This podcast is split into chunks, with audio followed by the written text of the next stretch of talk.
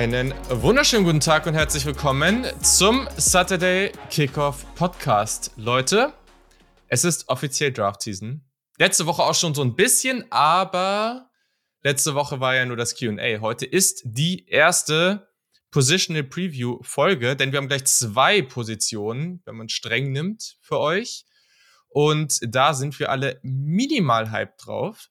Also ich, wenn ich das hier zusammenfassen darf, die Stimmung ist gut. Vielleicht auch ein bisschen zu gut, keine Ahnung. Also mal gucken, was hier für ein Bums von allen kommt. Aber damit müsst ihr dann wohl leben. Jetzt dieses Jahr in vierfacher Form, ähm, wie das gleich aussieht und wie wir das gleich machen. Ihr habt euch vielleicht schon gedacht, das könnte chaotisch werden, war letztes Jahr ja teilweise schon chaotisch. Wir haben uns was ausgedacht.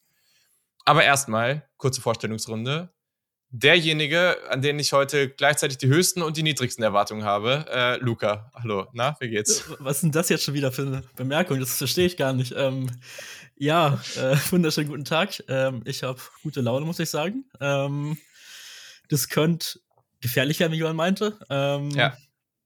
Aber schauen wir mal, was wird, ne? Ähm, und ich bin auf jeden Fall sehr gespannt, wie eure Meinung zu den einzelnen Spielern ist. Insgesamt ja. haben wir schon mal angesprochen gute Klasse und dann gebe ich erstmal weiter. Ja, dann äh, haben wir die Personen, die gleich so ein bisschen die Hauptrollen übernehmen. Was das bedeutet, erfahrt ihr dann gleich. Der, der das als erstes tut, Herr Politowski. Äh, Vorname Yannick, hallo, ne? Na, Hey, auf jeden Fall, äh, wie du schon gesagt hast, ja, die Stimmung, äh, ich weiß nicht, Luca hat hier sein BVB-Shirt heute an. St ja. Stimmung an eine Kastropper, das ist Bochum, glaube ich, ne? Kastropper Straße ist Bochum, das Stadion. Mhm. Jo. Ja. Kocht, auf jeden Fall. Kocht, wir sind hyped. Ich hoffe, ihr seid auch hyped. Ähm, ich bin gespannt, ob unsere Takes aus letzter Woche Bestand haben, die wir schon so ein bisschen angerissen haben. Und ansonsten, let's rid. Let's Red, ja, super. Das wird, ja, das wird jetzt die ganze Off äh, Offseason, Draft-Season jetzt hier dabei bleiben. Ja, und dann noch der, äh, der, der dritte, beziehungsweise vierte im Bunde hier, der Kiel, der heute auch natürlich ein bisschen, wir sprechen auch ein bisschen über Alabama-Spieler. Also bin mal gespannt, was das am Ende wird. Hallo. Ja, da soll es ja einen geben, der so ein bisschen in aller Munde ist. Ähm, Vielleicht. Mal gucken, ob wir über den sprechen werden oder nicht. Äh, bin mir da noch nicht ganz im Klaren darüber. Nein, natürlich werden wir da bestimmt auch über den einen oder anderen Alabama-Spieler heute sprechen. Äh, ich freue mich. Ich freue mich wirklich. Das ist ja im Prinzip das, ähm, worauf wir so ein Stück weit auch immer die ganze Saison, das ganze Jahr drüber, darauf hinarbeiten. Und das jetzt endlich äh, in die Wege zu leiten, jetzt endlich durchzustarten, zu sagen, hey, wir sind da. It's always Draft Season, but now it's for everyone Draft Season. So, und äh, ja, wird geil. Ganz genau so. Das finde ich sehr, sehr gut. So, und das hat man auch auf Twitter schon gemerkt, dass der Hype äh, gerade schon gut durch die Decke geht, ähm, als wir das so ein bisschen angekündigt haben.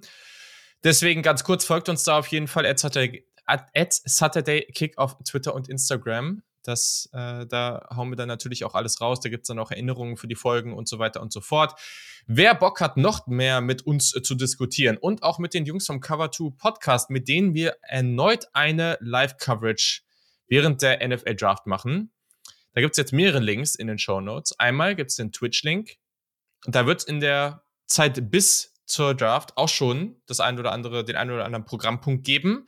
Aber natürlich auch gerade dann. Also an allen drei Tagen werden wir da live sein. Deswegen einfach folgen, dann kriegt ihr da äh, Notifications, wenn wir live sind. Und genau, dann gibt es auch den NFL Draft Discord. Das ist nicht der Saturday Kickoff Discord. Wir haben noch einen extra ähm, ja, ein extra Channel praktisch mit den Jungs zusammen. Und da sind schon, boah, ich weiß gar nicht, mittlerweile weit über 300 Leute drin. Da wird schon jetzt fleißig diskutiert. Es gibt Community Mock Drafts. Das hat sich auch alles schon ein bisschen verselbstständigt. Also, das wird einfach gemacht. Das ist auch sehr gut so. Und wenn ihr da dabei sein wollt, es gibt Channels für jedes Team. Da kann diskutiert werden ohne Ende. Ähm, da werden auch, glaube ich, es gibt in den verschiedene Channels auch mit News und so, wo ihr dann, dann alle aktuellen News dann automatisch bekommt und sowas. Also das ist sehr, sehr nice. Zur Live-Coverage kommt dann natürlich noch mehr Informationen, aber erstmal müsst ihr natürlich einfach wissen, dass es die geben wird und dass es geil wird. So, das ist das Wichtigste. Bevor wir jetzt noch ein bisschen was dazu vorstellen, nochmal kurzer Blick auf unser Grading, wie wir das machen. Haben wir in der letzten Folge auch schon vorgestellt. Hier gibt es einen kurzen Reminder und wie das mit den Rankings abläuft. Wir sprechen heute über die Interior Defensive Line als erstes, eine Top 5 und danach die Top 10 in, auf der Edge-Position. Also gleich sehr, sehr wichtige Positionsgruppen. vielleicht, wenn man das Ganze so, oder ja, wenn man das so als Ganzes nimmt, mh, hm, wie ist denn da eure Meinung zu? Also habt ihr das Gefühl, wir haben letzte Woche gesagt, das sind eher gute Positionsgruppen, vor allem Edge. Seid ihr da immer noch? Sagt ihr, das ist gut? Sagt ihr, das ist eher Durchschnitt? Wie ist da so eure Meinung? Yannick. Ähm, ja, um gleich mal deinen Ball aufzunehmen oder anzunehmen, den du hier so rüber gespielt hast. Ich bin bei, gerade bei Edge, was du auch gesagt hast, ähm, ohne jetzt zu viel zu spoilern zu wollen, in der Spitze immer noch sehr, sehr, sehr überzeugt. Ähm, in der Breite auch, aber nach der Spitze, so nach den ersten drei, ja, doch, drei, kommt für mich schon ein klarer Cut. Okay, jetzt muss ich mal gucken hier. Ja, ja, weiß ich nicht. Ich glaube, ich war aber auch selber überrascht davon, was hier so passiert ist. Ähm, okay, wie siehst du das? Ja, also Edge auch in der Spitze weiterhin überzeugt. Ähm, auch viel, was ich so erwartet habe, auch was ich über die Saison schon gesehen habe. Und ähm, ohne zu viel vorwegnehmen zu wollen, ähm, bei Defensive Tackle, ich finde es einfach eine sehr, sehr interessante Klasse, weil da sehr, sehr viele Spieler sind, die auf ihre eigene Art und Weise irgendwie so einen mhm. eigenen Typus vermitteln und verkörpern, ähm, der halt sich krass von den anderen unterscheidet. Insgesamt vielleicht nicht die stärkste Defensive Tackle-Klasse, die wir jemals hatten. Vielleicht auch ein bisschen schwächer. Schauen wir mal gleich, wie wir das alle so sehen. Aber sehr, sehr viele Individuen. Äh, Individuen. So. Sehr gut. Ja, und Luca? Ja, ähm, Edge-Klasse Edge gehe ich einfach mal mit, ähm, was jetzt Janik und Kerl schon gesagt haben. Da kann ich nicht viel zu ergänzen mit zu. Ich war tatsächlich jetzt überrascht von der Interior D-Line, dass sie doch, ich habe die nicht so krass eingeschätzt, aber da sind schon echt ein paar Dudes bei. Ähm, bin ich sehr auf eure Meinung gespannt und wie ich auch schon meinte, viele verschiedene oder unterschiedliche Typen auch dabei. Ähm, da ist auf jeden Fall mal zu erwähnen, dass halt das Scheme halt wirklich, wo du reinkommst als mhm. Defensive Liner, unglaublich wichtig ist. Wenn da halt falsches Scheme reinrutscht, dann ist das noch mal schlimmer als, keine Ahnung, zum Beispiel auf, uh, auf, auf Offensive Tackle, so, da hast du ähnliche Aufgaben von Team zu Team, sag ich mal. Ist klar, es gibt Unterschiede. Ich will jetzt auch nicht alles über den Kamm stellen, aber ja. Defensive Line ist nochmal mhm. krass wichtiger. Ähm, ja, genau. Absolut. Gehe ich eigentlich so mit. Ich finde es spannend, weil ich finde Edge noch mal besser, als ich eigentlich gedacht habe. Also, ich bin mal gespannt, wo es andere, was bei anderen Positionen passiert, weiß ich natürlich noch nicht. Aber da haben mich ein paar Spieler echt überrascht und dementsprechend, ich glaube schon, dass das challengen kann für die beste Positionsgruppe äh, in der Draftklasse. Mm, und man muss ja gucken, Interior Defensive Line, wie viele Spieler sind da normalerweise in der ersten Runde? Also zwei, vielleicht mal drei, keine Ahnung. Und ich sehe auf meinem Board schon das Potenzial, dass zwei, drei da in der ersten Runde gehen. Und ich würde auch einfach mal so sagen, die haben einmal die beste Klasse und dann haben wir auf Defensive Tackle schon auch das Potenzial für den besten Spieler. Weiß man nicht. Wir gucken, wie wir das dann später alle so sehen.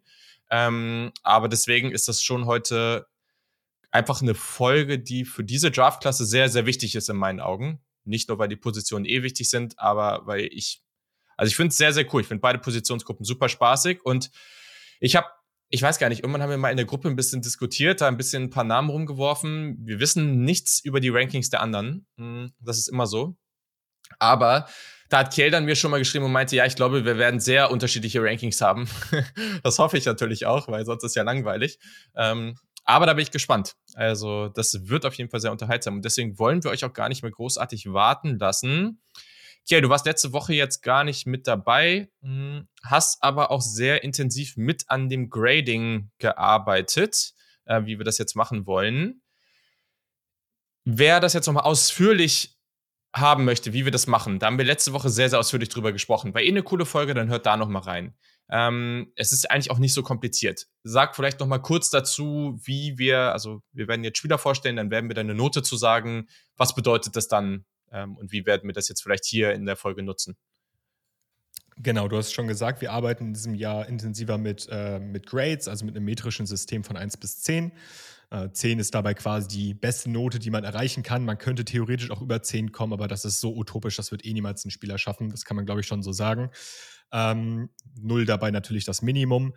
Und ähm, dieses Grading-System funktioniert folgendermaßen. Wir haben jeder Positionsgruppe ähm, verschiedene Abilities, Fähigkeiten quasi zugeordnet, die wir alle unterschiedlich gewichtet haben, je nachdem, wie wichtig wir diese Fähigkeit für die jeweilige Positionsgruppe empfinden.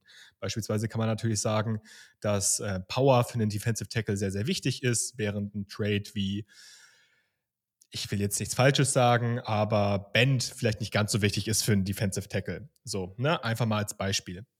So, und demnach wird, wird Power in unserem Grading-System höher gewichtet und jeden Trade bewerten wir dann quasi nochmal von einer 1 bis 10. So, dass sich am Ende alle aufaddieren und dabei eine finale Note rauskommt, die nochmal plus einen sogenannten Tools-Bonus gerechnet wird. Dieser Tools-Bonus ist im Prinzip ein Bonus, den wir individuell verteilen, nochmal von 0 bis 1, wo wir sagen, okay, wir haben hier einen Spieler, der hat auf Tape vielleicht hier und da noch seine Lücken, der ist vielleicht nicht mega, hat nicht die mega hohe, große ist vielleicht mit seinen Händen, mit seiner Technik noch nicht so weit, aber vielleicht hat er einfach so krasse Tools, dass wir dem auf jeden Fall einen Bonus geben, quasi als wie so ein Upside-Bonus, den wir oben draufhauen, weil wir sagen, der kann auf jeden Fall noch auf ein bestimmtes Level kommen und deswegen würden wir diesen Spieler früher ziehen. Genau, da kommt dann quasi dann die finale, finale Grade für den jeweiligen Spieler raus, die dann irgendwo zwischen 1 und 10 landen wird. Wir haben das jetzt so gestaffelt, dass 0 ist quasi, oder alles, was unter 2 ist oder so, wird eh nichts kommen, aber das ist dann so Practice Squad und alles so an die 10. Das ist dann irgendwo Generational oder Hall of Fame Niveau. Ähm, genau, und das alles dazwischen ist dann gestackt mit Elite Grade, Above Average, Starter, Starter, Rotation, Backup, je nach Zahl, die dann quasi da ist. Ist jetzt ein bisschen länger geworden als kurz zusammengefasst, aber ich hoffe, es verstehen jetzt alle. Wir werden das bestimmt auch nochmal auf Social Media teilen. Genau. Ja, wir werden dann dazu sagen, was für eine Note das ist und was das dann auch ähm, praktisch in den Tiers bedeutet. Wichtig ist immer zu sehen, dass es halt nicht wie bei Madden ist. Also es ist eine, eine, eine 6,3 ist nicht, also was bei Madden dann eine 63 wäre, das nicht schlecht, sondern das ist immer noch über Durchschnitt. Das ist immer wichtig zu, zu beachten. Ähm, auch wenn natürlich muss man auch wiederum sehen, also eine Positionsgruppe in der Top 10. Also die muss schon verdammt schlecht sein, dass wir jetzt da über eine 4, sprechen. Also vielleicht gibt es das mal irgendwo, aber ich denke, das wird selten der Fall sein. Mal, mal, abwarten. Bei Quarterback vielleicht, da kann das sein, weil es natürlich nicht so eine, also weil es einfach nicht so viele Spieler gibt. Ähm, genau, aber das ist ganz wichtig. Es wird wie letztes Jahr auch eine sogenannte Notion-Seite geben. Das ist erstmal egal, was das ist. Ähm, da, das ist einfach eine praktisch wie eine, wie eine Landingpage oder Website. Ähm, die wir geshared haben und die wir, die ihr in den Show Notes findet. Da findet ihr zu jedem Zeitpunkt die Folgen, unsere Rankings ähm, und immer dann jeweils bei der Positionsgruppe, die, die fett markiert sind, das sind die Rankings, die schon draußen sind und da findet ihr dann darunter jeweils die Rankings von uns allen. Ähm, die sind jetzt schon draußen. Ihr könnt das jetzt schon nachgucken, wenn ihr wollen würdet. Das ist natürlich langweilig. Wir haben das nur gemacht, weil es ist natürlich bisschen, es wird vielleicht ein bisschen unübersichtlich bei vier Leuten. Also dann könnt ihr halt danach nachgucken und könnt euch nochmal einen genauen Blick darüber verschaffen und das kommt dann nicht erst irgendwann. Ich glaube, das ist sinnvoll, dass wir das so machen. Unsere Big Boards kommen dann irgendwann noch. Das macht jetzt noch keinen Sinn, wenn wir irgendwie zwei Positionen raus haben. Ähm, bevor wir jetzt das System für heute oder wie wir das die gesamten nächsten Folgen machen, erklären, hier auch nochmal wichtig, diese Rankings können sich verändern. Die können sich vor allem verändern, weil wir noch nicht alle Spieler geguckt haben. Also auf Edge gibt es natürlich potenziell 40, 50 Spieler, die du gucken kannst. Und wir haben natürlich noch nicht alle davon gesehen, sondern die wichtigsten. Ähm, wir haben auch nicht nur 10 gesehen, aber eben auch nicht 40. Und es kann natürlich sein, dass man kurz, dass man irgendwann im April noch einen Tipp über für einen FCS-Spieler bekommt. Man guckt sich den an und feiert den einfach total ab und packt den in seine Top 10 völlig okay. Dafür wird es am Ende aber auch noch eine Folge geben, wird auch noch mal so eine Q&A-Folge oder sowas geben und dann sprechen wir auch noch mal darüber, wo gibt es noch Überraschungen? Gibt es noch Spieler, die wir irgendwie reingenommen haben? All das werden wir hier einfach noch beachten. Folgt uns einfach, abonniert den Podcast auf Spotify, Apple Podcast und so weiter und dann werdet ihr auch da alle Infos bekommen und wissen, wenn neue Folgen rauskommen. So, mh, hm, Yannick, weil du jetzt gleich der ausgewählte, der, der, der, The Chosen One bist für die Defensive Tackle, weil das ja auch deine Lieblingsposition ist. Erklär doch, hier, der, er, erklär doch mal kurz, wie wir das jetzt hier so machen. Äh, weil wir sind ja vier Leute. Das war letztes Jahr schon, haben wir schon das Feedback bekommen, dass es chaotisch war, wenn wir zusammen Top Tens durchgegangen sind. Äh, wie, wie machen wir das jetzt? Wie kriegen wir das hin, dass die Leute vielleicht nur ein bisschen verwirrt sind? Also, wir machen das Ganze so pro Positionsgruppe. Heute haben wir da zwei, Defensive Tackle und Edge Rusher. Ähm, wird es einen von uns geben, der sein Ranking vorstellt, beziehungsweise um mal so im, im Akademikersprech zu bleiben, sind ja drei von vier hier heute, ich nicht, aber ihr. Ähm, ich war das nur mal. Ähm, verteidigen wir das Ganze. Wir mhm. verteidigen quasi unser Ranking und ähm, gehen das Ganze durch. Bei Defensive Tackle wird es gleich eine Top 5 geben, die ich vorstelle. Edge Rusher sind dann zehn, die in eine Top-Auswahl reinkommen. Wie das bei den anderen Positionen aussehen wird, das wissen wir noch nicht. Ähm, und wir stellen das Ganze vor, relativ ähm, als Monolog gehalten. Ich kann mir schon vorstellen, dass derjenige, der moderiert, in dem Fall bist es heute du, Julian, dann doch zum einen oder anderen Spieler nochmal was sagt, vielleicht, irgendwas zur, zur Wahl stellt, eine Frage reinwirft, damit die anderen eben auch die Möglichkeit haben, uns so ein bisschen, ich sag mal, herauszufordern. Fast schon ähnlich, nur dass wir das bei dem, dem ähm, Format nicht so nicht so attackierend gemacht haben wie mit dem äh, Two-Minute-Warning, als wir jeder gesagt haben, aus dem und dem Grund ist jetzt beispielsweise die und die Uni am besten gewappnet für die nächsten drei der vier Jahre, ähm, dass wir uns einfach so ein bisschen mehr in die, in die Konfliktposition begeben und nicht nur sagen, ja, sehe ich auch so, sehe ich nicht so. Mein Spieler ist jetzt in dem Ranking auf, auf sieben, dafür ist aber Julian auf drei und dann sagt Julian einfach nur, hier haben wir ja schon was drüber gesagt, dann ist es fertig und dann kommt man gar nicht mehr so ganz mit. Ähm, dementsprechend haben wir uns dafür entschieden, einer stellt sein Ranking vor, die anderen challengen das. Derjenige, der sein Ranking vorstellt, bleibt hoffentlich bei seiner Meinung. Und ähm, die anderen können dann am Ende nochmal ihr Ranking vortragen und sagen, da sehe ich Unterschiede, das sehe ich genauso. Und ähm, am Ende hast du ja auch schon gesagt, diese Rankings sind aber sowieso fluide und volatil. Also die können sich ändern. Genau, aber halt vor allem, weil wir noch mehr Spieler sehen. Also, das genau. ist ja, wir haben zum Beispiel auch die Quarterbacks dieses Jahr nicht am Anfang, weil man da einfach immer noch so viel erfährt, dass das irgendwie immer ein bisschen doof ist, wenn wir dann noch zu viel verändern. Genau. Yannick stellt sein Ranking vor, wir challengen das, wir battlen ihn ein bisschen, äh, damit er hier dann mal gucken, wie er dann dabei rauskommt. Und genau, danach äh, stellen wir einer nacheinander praktisch, also wir haben dann ja schon zum Beispiel bei den Defensive Tackles dann fünf Spieler besprochen Danach macht zum Beispiel Luca weiter mit seiner äh, Top 5. Er, er rattet das dann einfach nur kurz runter. Danach geht es einfach nur noch darum, zu begründen, warum er Spieler in einer anderen Reihenfolge hat. Ähm, plus, wenn noch ein neuer Spieler dabei ist, dann reden wir da natürlich da auch über diesen Spieler, dann noch mal ein bisschen ausführlicher, sodass wir am Ende alle wichtigen abgedeckt haben. Aber ähm, es ist halt nicht so, dass wir irgendwie alle nacheinander unsere Nummer 10 sagen, dann alle nacheinander unsere 9 und dann weiß irgendwann niemand mehr, welcher Spieler schon wo genannt wurde und das ist einfach nur also klappt nicht. Ja. Deswegen machen wir das jetzt anders. So, sehr schön, cool. Ja, dann äh, bin ich gespannt eigentlich. Ähm, muss jetzt hier nochmal kurz gucken, aber mir fällt nichts mehr ein. Haben wir alles? Janik, äh, du kannst loslegen mit deiner Nummer 5. Bin ganz, bin ganz nervös. Ja, ich habe zum Glück mehr als zwei Minuten, um das Ganze zu verteidigen. Das ist ganz schön. Ähm, vielleicht brauche ich sogar mehr als zwei Minuten pro Spieler, man weiß es nicht. Ich fange dann mal an mit der Nummer 5. Und ich muss gleich mal sagen, Kjell hat gerade gesagt, Band ist für ihn zum Beispiel nicht so wichtig für einen Defensive Tackle. Ich habe das tatsächlich ah, relativ hoch stimmt. bewertet. Stimmt, kannst du noch einmal kurz, äh, sorry, das wurde uns, da wurden wir einmal gefragt neulich schon. Kannst du einmal kurz die ohne Reihenfolge jetzt bei dir, also bei ja. dir ist es dann mit Reihenfolge, aber kannst du einmal kurz die Defensive Tackle Kategorien nee, einmal ich kann das ja, kann das ja mischen irgendwie mixen. Also ich muss das ja nicht als also oder das ist ja egal, aber kannst du einmal die Kategorien vorlesen, ähm, die wir da ähm, drin haben? Power, Explosivität, Agilität, Schrägstrich Twitch, Play Strength, Size Score, Motor, Tackling, Hand Usage, Balance und Leverage, Explosivität und das war's, glaube ich, ne? Ich hab's ja, vergessen. Bend, Bend, also. Bend, stimmt. Genau, ja. Okay, cool. Ja, wie gesagt, wir hauen da, ähm, falls wir das mal vergessen, dann sagt uns das gerne. Ich, ich will auch dran denken, dass wir dann am Ende wirklich äh, zu all diesen Positionen dann auf dieser Notion-Seite, die wir hier verlinkt haben, dann auch nochmal so eine Vorlage praktisch da reinhauen, ähm, sodass ja. ihr das dann praktisch da sehen könnt zu der jeweiligen Position. Sorry, so, jetzt.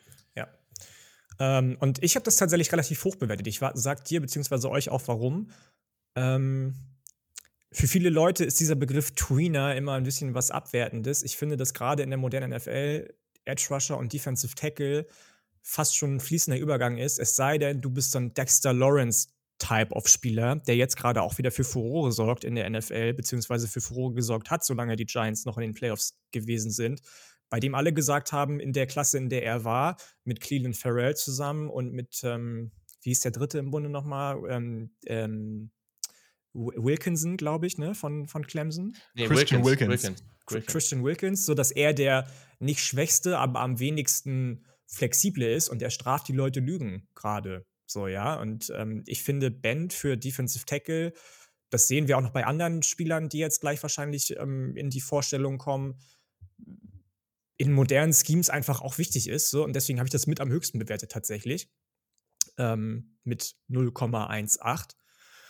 Und ähm, das aber gleich was, was dem Spieler, der jetzt kommt, nicht so zugute kommt, weil ich das bei dem zu wenig gesehen habe. Die Nummer 5 bei mir ist Marcy Smith von Michigan, von den Wolverines. Ähm, Michigan Wolverines, ich glaube, der ist auch erst 21, 21. Ich habe das genaue Alter gerade nicht am Start. Aber ähm, ein Riese, also riesen, riesengroß. Lass mich mal kurz hier in meinen Chart nochmal reingucken. 153 Kilo schwer, 1,98 glaube ich groß. Um er ist 21. 21, um mal aus diesen amerikanischen Geschichten wegzu, wegzugehen, unter der sich, denen sich vielleicht nicht jeder und jede von euch was vorstellen kann. Feet und, und ähm, Pounds. Ähm, das ist eigentlich ein Typ, der alles hat, der gottgegebene Tools hat, die sichtbar sind und trotzdem nicht sichtbar sind. So, weil er die viel zu selten einfach zeigt, viel zu selten vielleicht auch zeigen durfte, weil das so ein Scheme nicht fit in Anführungsstrichen war vielleicht bei Michigan, weswegen ich bei Explosivität und Band gleich mal einen Punkt abgezogen habe von dem, was ich ihm eigentlich gerne gegeben hätte. Ähm, das sind Sachen, die er eigentlich, wenn die gezeigt werden, richtig, richtig gut kann. Das habe ich aber die letzten beiden Jahre schon nicht so gemacht, dass ich dann, er kann das, aber ich habe es zu selten gesehen, deswegen kriegt er dann eine 10 in Anführungsstrichen nach dem neuen System. Das habe ich noch nie so gemacht. Das finde ich schon wichtig, dass die auch konstant sichtbar sind. Deswegen ist er da gleich mal ein bisschen runtergestuft worden von mir. Ähm, und die anderen Sachen, auf die ich viel Wert lege, High Motor als Defensive Tackle, Balance in den Füßen und auch zwischen Füßen und Händen zusammen, Hand Usage an sich, ähm, das sind oft so Issues, das sind so die Punkte, in denen er am wenigsten Punkte von mir bekommen hat. Aber, und jetzt kommt das große Aber, weswegen er in den Top 5 ist, allein dieser Blend aus Größe, Spielstärke und Agilität, trotz seines monströsen, ich ja, monströsen vielleicht nicht, aber da kommt gleich noch ein anderer Spieler, der ein bisschen monströser noch ist, aber doch schon krassen Körpers so und seine Athletik, das ist schon überragend. Ja? Also wir haben gesagt, die 10 ist die Höchstnote, die die wir vergeben können. In den drei Kategorien hat er zwischen 9,7 und 9,2 bekommen von mir und ähm, wurde dementsprechend plus eines Tools-Bonus, den ich vergeben habe, dann doch noch relativ hochgespült in den, in den Rankings. Ähm, und ich glaube auch, dass der noch deutlich mehr kann, wenn er so ein bisschen da reingecoacht wird. Ich weiß nicht, ob das an dem Defensive Coordinator von, von Michigan liegt, der ja auch, glaube ich, wieder gefeuert wurde jetzt, oder war das der Offensive Coordinator? Einer von beiden musste äh, doch gehen. Offensive Coordinator meine ich. Also Offensive der, ja, aber, Jesse, aber das, ja. ja. das hat ja andere Gründe, ne? Das, da da gab es jetzt. Hat einen, andere Gründe. Skandal, ja. Okay, mag also trotzdem an dem Defensive Coordinator liegen, der ihn einfach vielleicht auch noch nicht richtig, ich sag mal, geschult hat, so.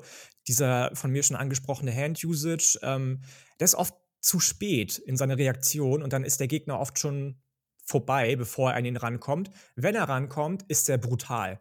Dann ist es, dann ist er dran und der klebt da und klebt und der Gegner kommt kein Stück vorn nach vor und er geht kein Stück nach hinten und das sieht schon gut aus. Tackling für einen Defensive Tackle solide, above average und ähm, da merke ich gerade, dass sich das Tackling vielleicht hätte ein bisschen höher gewichten sollen, aber ist egal, wir lernen aus unseren Fehlern. Ähm, und am Ende jemand, dem ich großes, großes Potenzial zutraue und der auch schon gleich so ein bisschen mein Grading ad absurdum führt, weil der ein höheres Grading hat als der nächstplatzierte, aber ich einfach das zu selten sehe. Spannend. Ja, ich meine, das ist ja natürlich auch was, was dann am Ende jeder von uns so entscheiden muss. Ich bin einfach straight nach Grade. Also bei mir ist es am Ende, wenn die Grade da steht, dann, dann ist es so. Ist auch ähm, der Einzige, bei dem das so ist. Also bei den Edge kommt das nicht nochmal vor. Aber ja, was mich interessiert, was von äh, dieser Tools-Bonus auch, können wir hier auch nochmal kurz erklären. Man kriegt ähm, für jede dieser Trades 1 bis 10 oder 0 bis 10 theoretisch. Und der Tools-Bonus kann auch nochmal 0 bis 1 sein. Und das ist halt einfach das, ich sage jetzt mal so, ein Tarek Woolen letztes Jahr war halt ein Spieler, der noch nicht so besonders weit entwickelt war. Aber die Tools sind so absurd, dass man den halt ja. einfach höher bewerten muss als das, was man da auf dem Feld sieht. Und dafür gibt es diesen Tools-Bonus, wo man einfach das nochmal so ein bisschen dahin korrigieren kann. Zu wissen, wo ich da habe, oder was?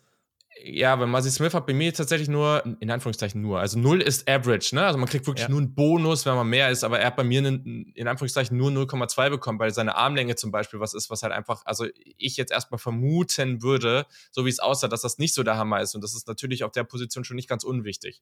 Hm. Also ist jetzt nicht, dass, dass er so einen überdurchschnittlichen bekommen hat, 0,4, ja, okay. aber hat er den nicht bekommen ähm, wäre noch weiter unten als 5 tatsächlich. Dann wäre auf der 7 nachher gelandet, glaube ich. Und, ähm, also, was hat er denn für eine Note bei dir? Das ist vielleicht auch nochmal. 8,791. 8,791. Damit ist er aber schon in der Grade-Kategorie, ne? ja.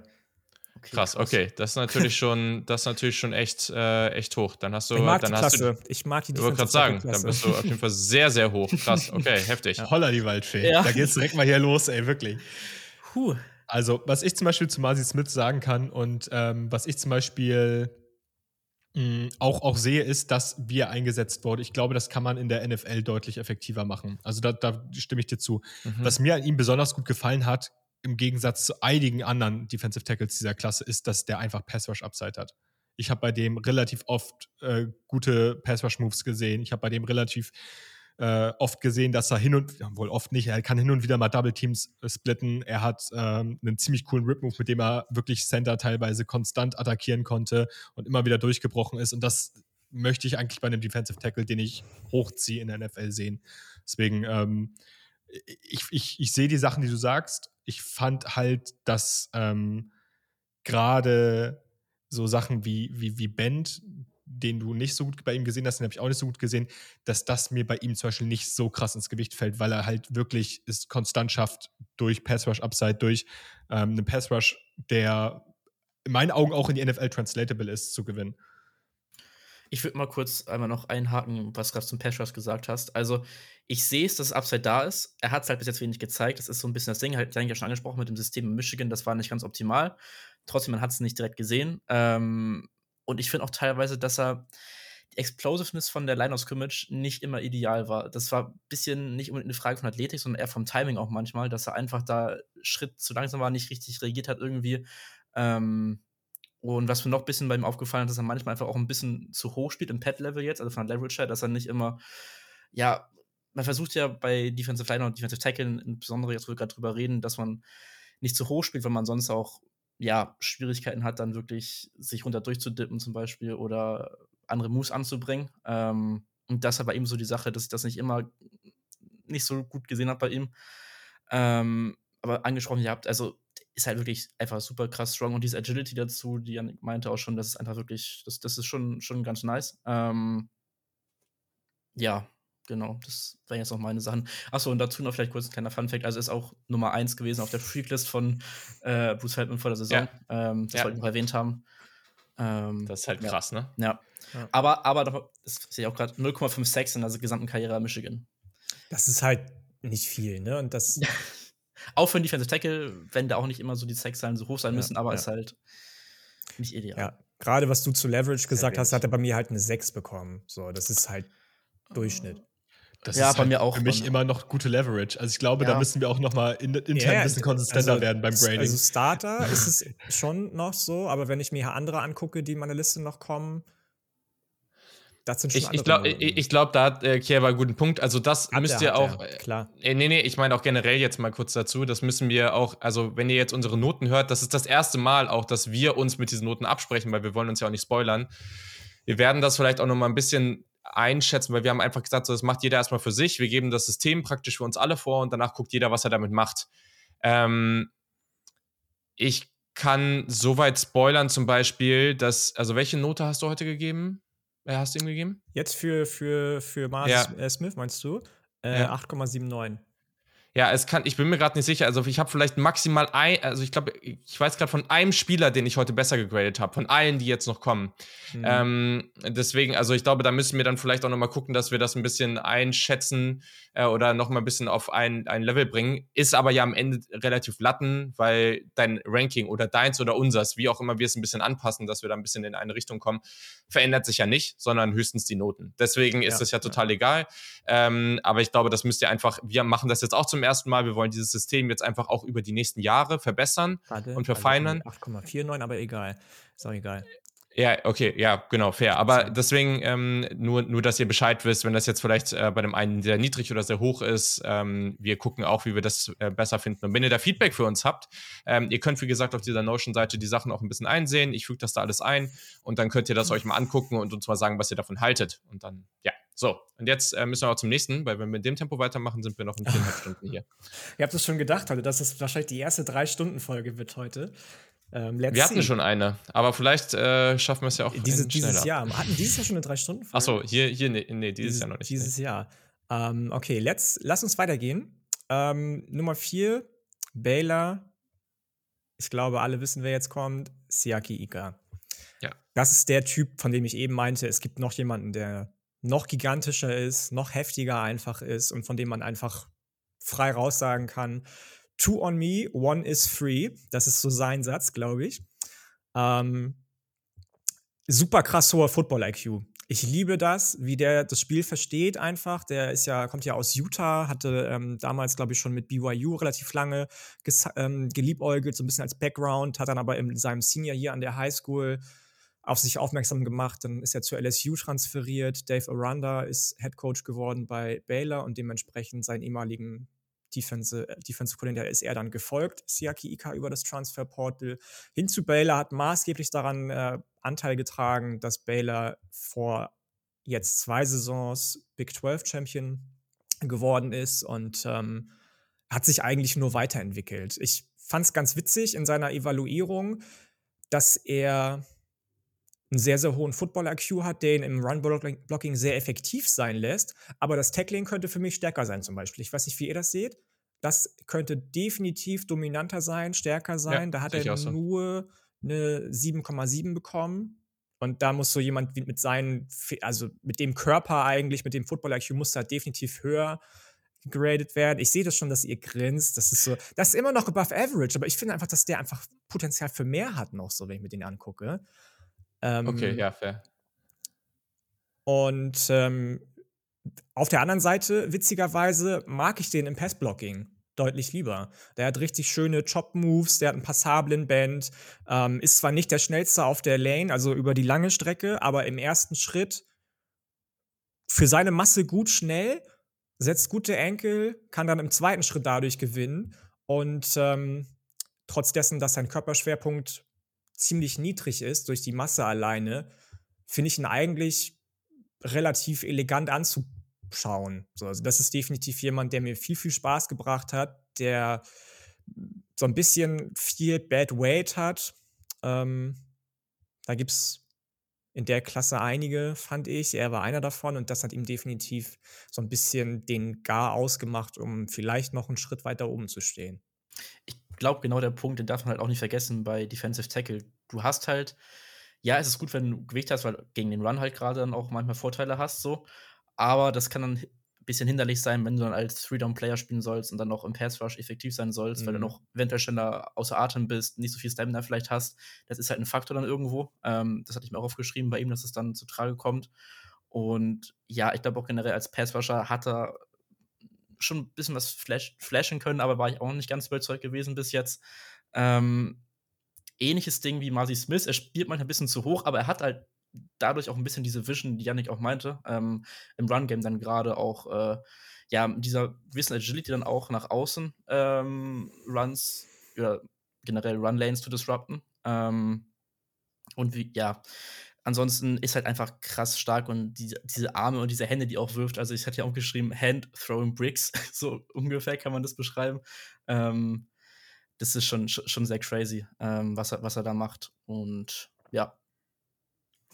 Ja, ich meine, der Typ ist ein Monster, ne? Also da müssen wir uns nichts vormachen. Also wenn man sich All 22 von ihm anguckt und den so von hinten sieht, also der, also der verdeckt halt Center und Guard. So, also der ist halt schon, das ist halt schon echt ein richtiges Kaliber. Äh, ich will jetzt hier keine Jordan Davis-Vergleiche ziehen, aber der ist halt schon echt ein Riese und auch echt ein Ochse. Ähm, mein größtes Problem ist, ist, dass er seine körperlichen und physischen Vorteile, die er aus dem, was er quasi bekommt, Gott gegeben, aus seiner Statur, dass er die irgendwie. Das ist Gott gegeben, das müssen wir langsam mal sein lassen. Das wird, das wird zu viel. das, das, das, das, gut er die einfach also das. Gut, okay. dass er die einfach nicht äh, aufs Feld bekommt. Also ich habe bei ihm Balance und Leverage Issues gesehen. Ich fand ihn, ich finde, er hat diese Explosivität geflasht gerade auf Short Area, aber auch bei ihm wenig Pass Rush Upside. Also ich fand Marcy Smith, ich habe da zum Beispiel mehr gesehen. Er hatte auch zum Beispiel in 2022 keinen einzigen Sack. Einfach mal als kleine Anmerkung dazu. Ähm, dazu war, so wie ich das gehört habe, in der Saison nur bei Baylor in der Rotation, weil er teilweise wirklich, wie gesagt, relativ wenig Pass Rush Upside hat. Ähm, ich würde halt als NFL-Team, wenn ich so einen Spieler ziehe, das ist halt ge der geborene Nose-Tackle, mehr oder weniger, ja. der geborene Runstopper, Two-Gapper für die Mitte.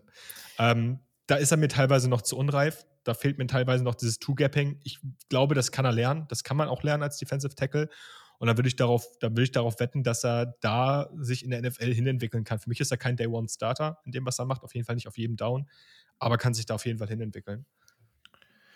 Ja, also äh, da gehe ich auf jeden Fall mit. Ähm, für mich ja, eher jemand so, für, also ich war, das war so ein Spieler, ich habe viel gelesen zu ihm ähm, und es hieß viel, viel wurde abgefeiert und ich bin am Ende, ich habe immer wieder gehört, so, ich frage mich immer eh, woher das kommt.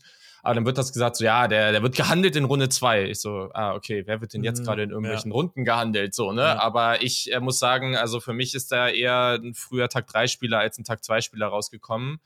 Ähm, aber äh, weiß ich nicht, ich bin also ich muss sagen, ich hätte mehr erwartet als Run Defender. So, ich glaube, das ist auch das große Problem, was ich damit habe, so wie du es gerade auch gesagt hast, da gehe ich mit.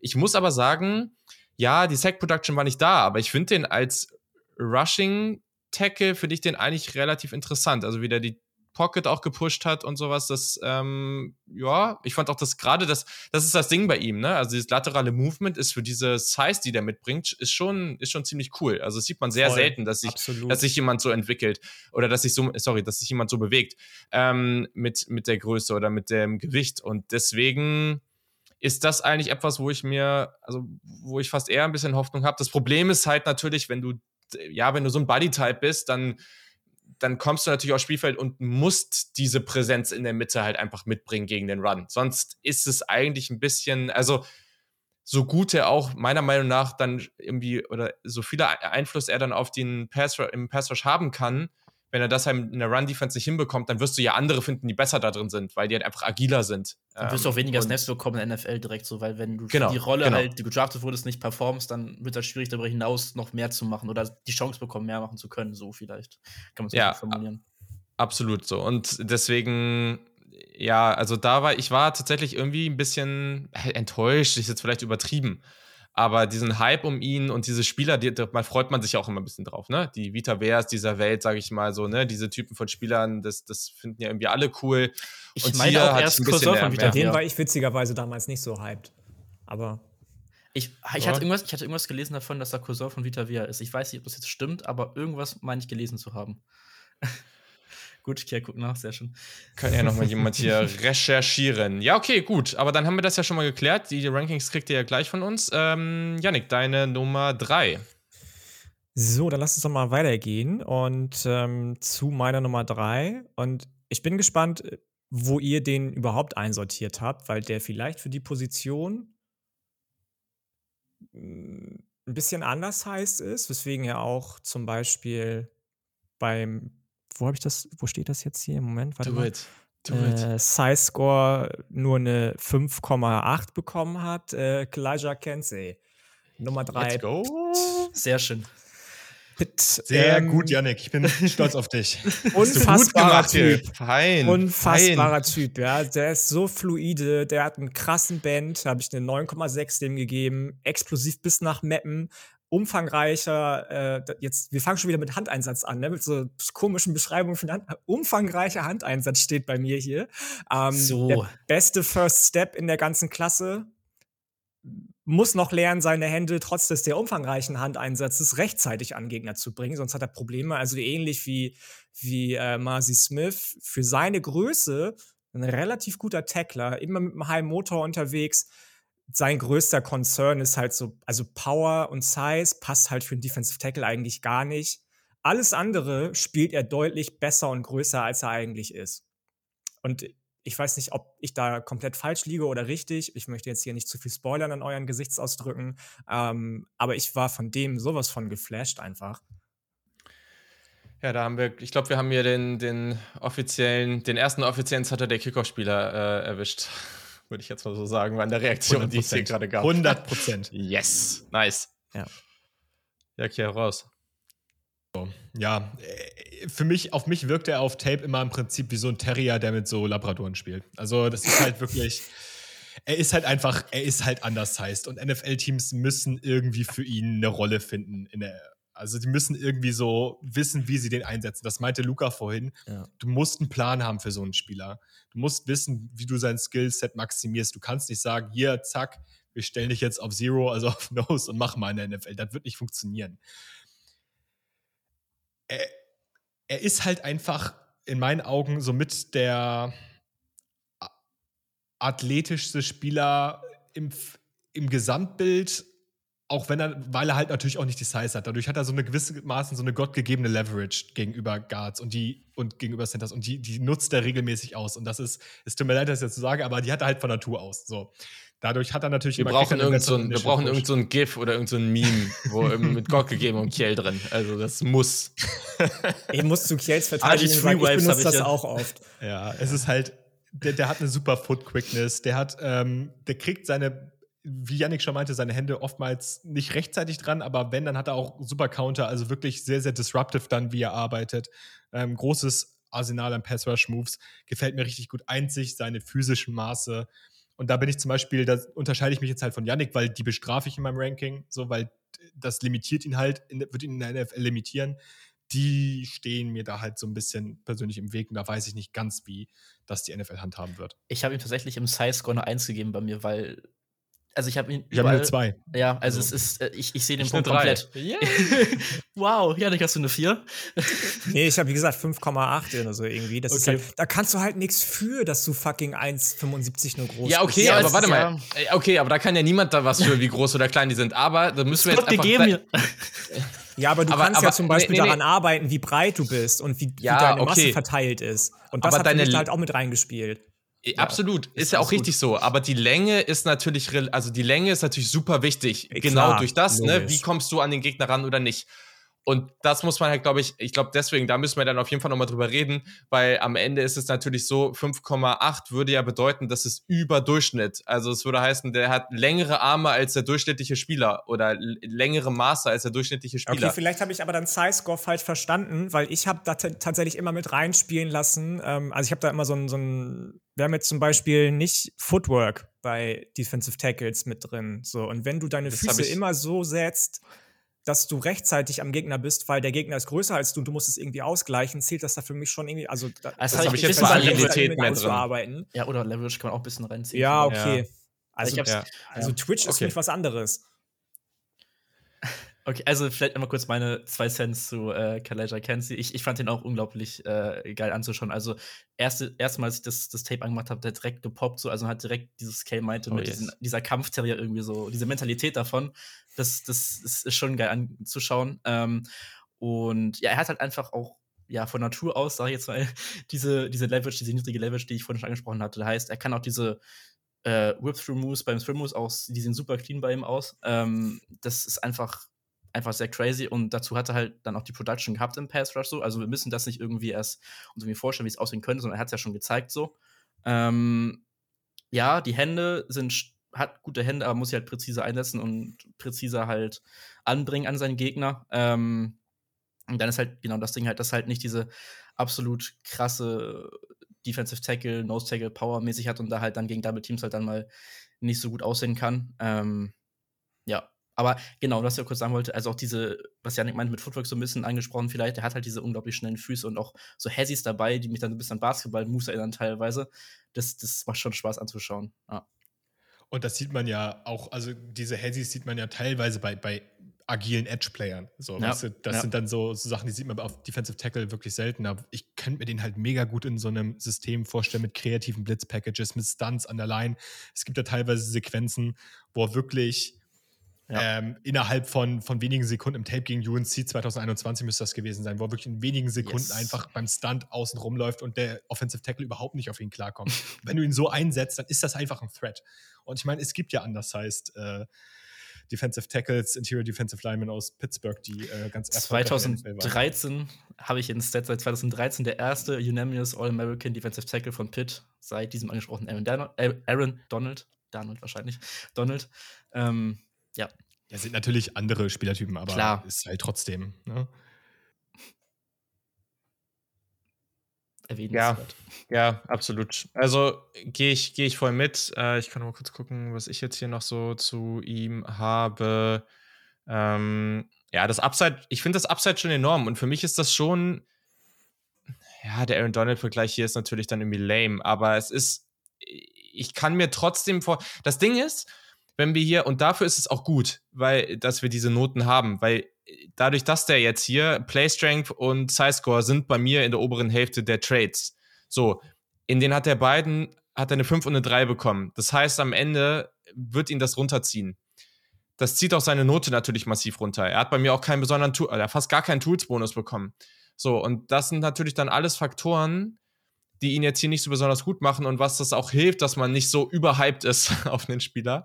Das ist natürlich gut.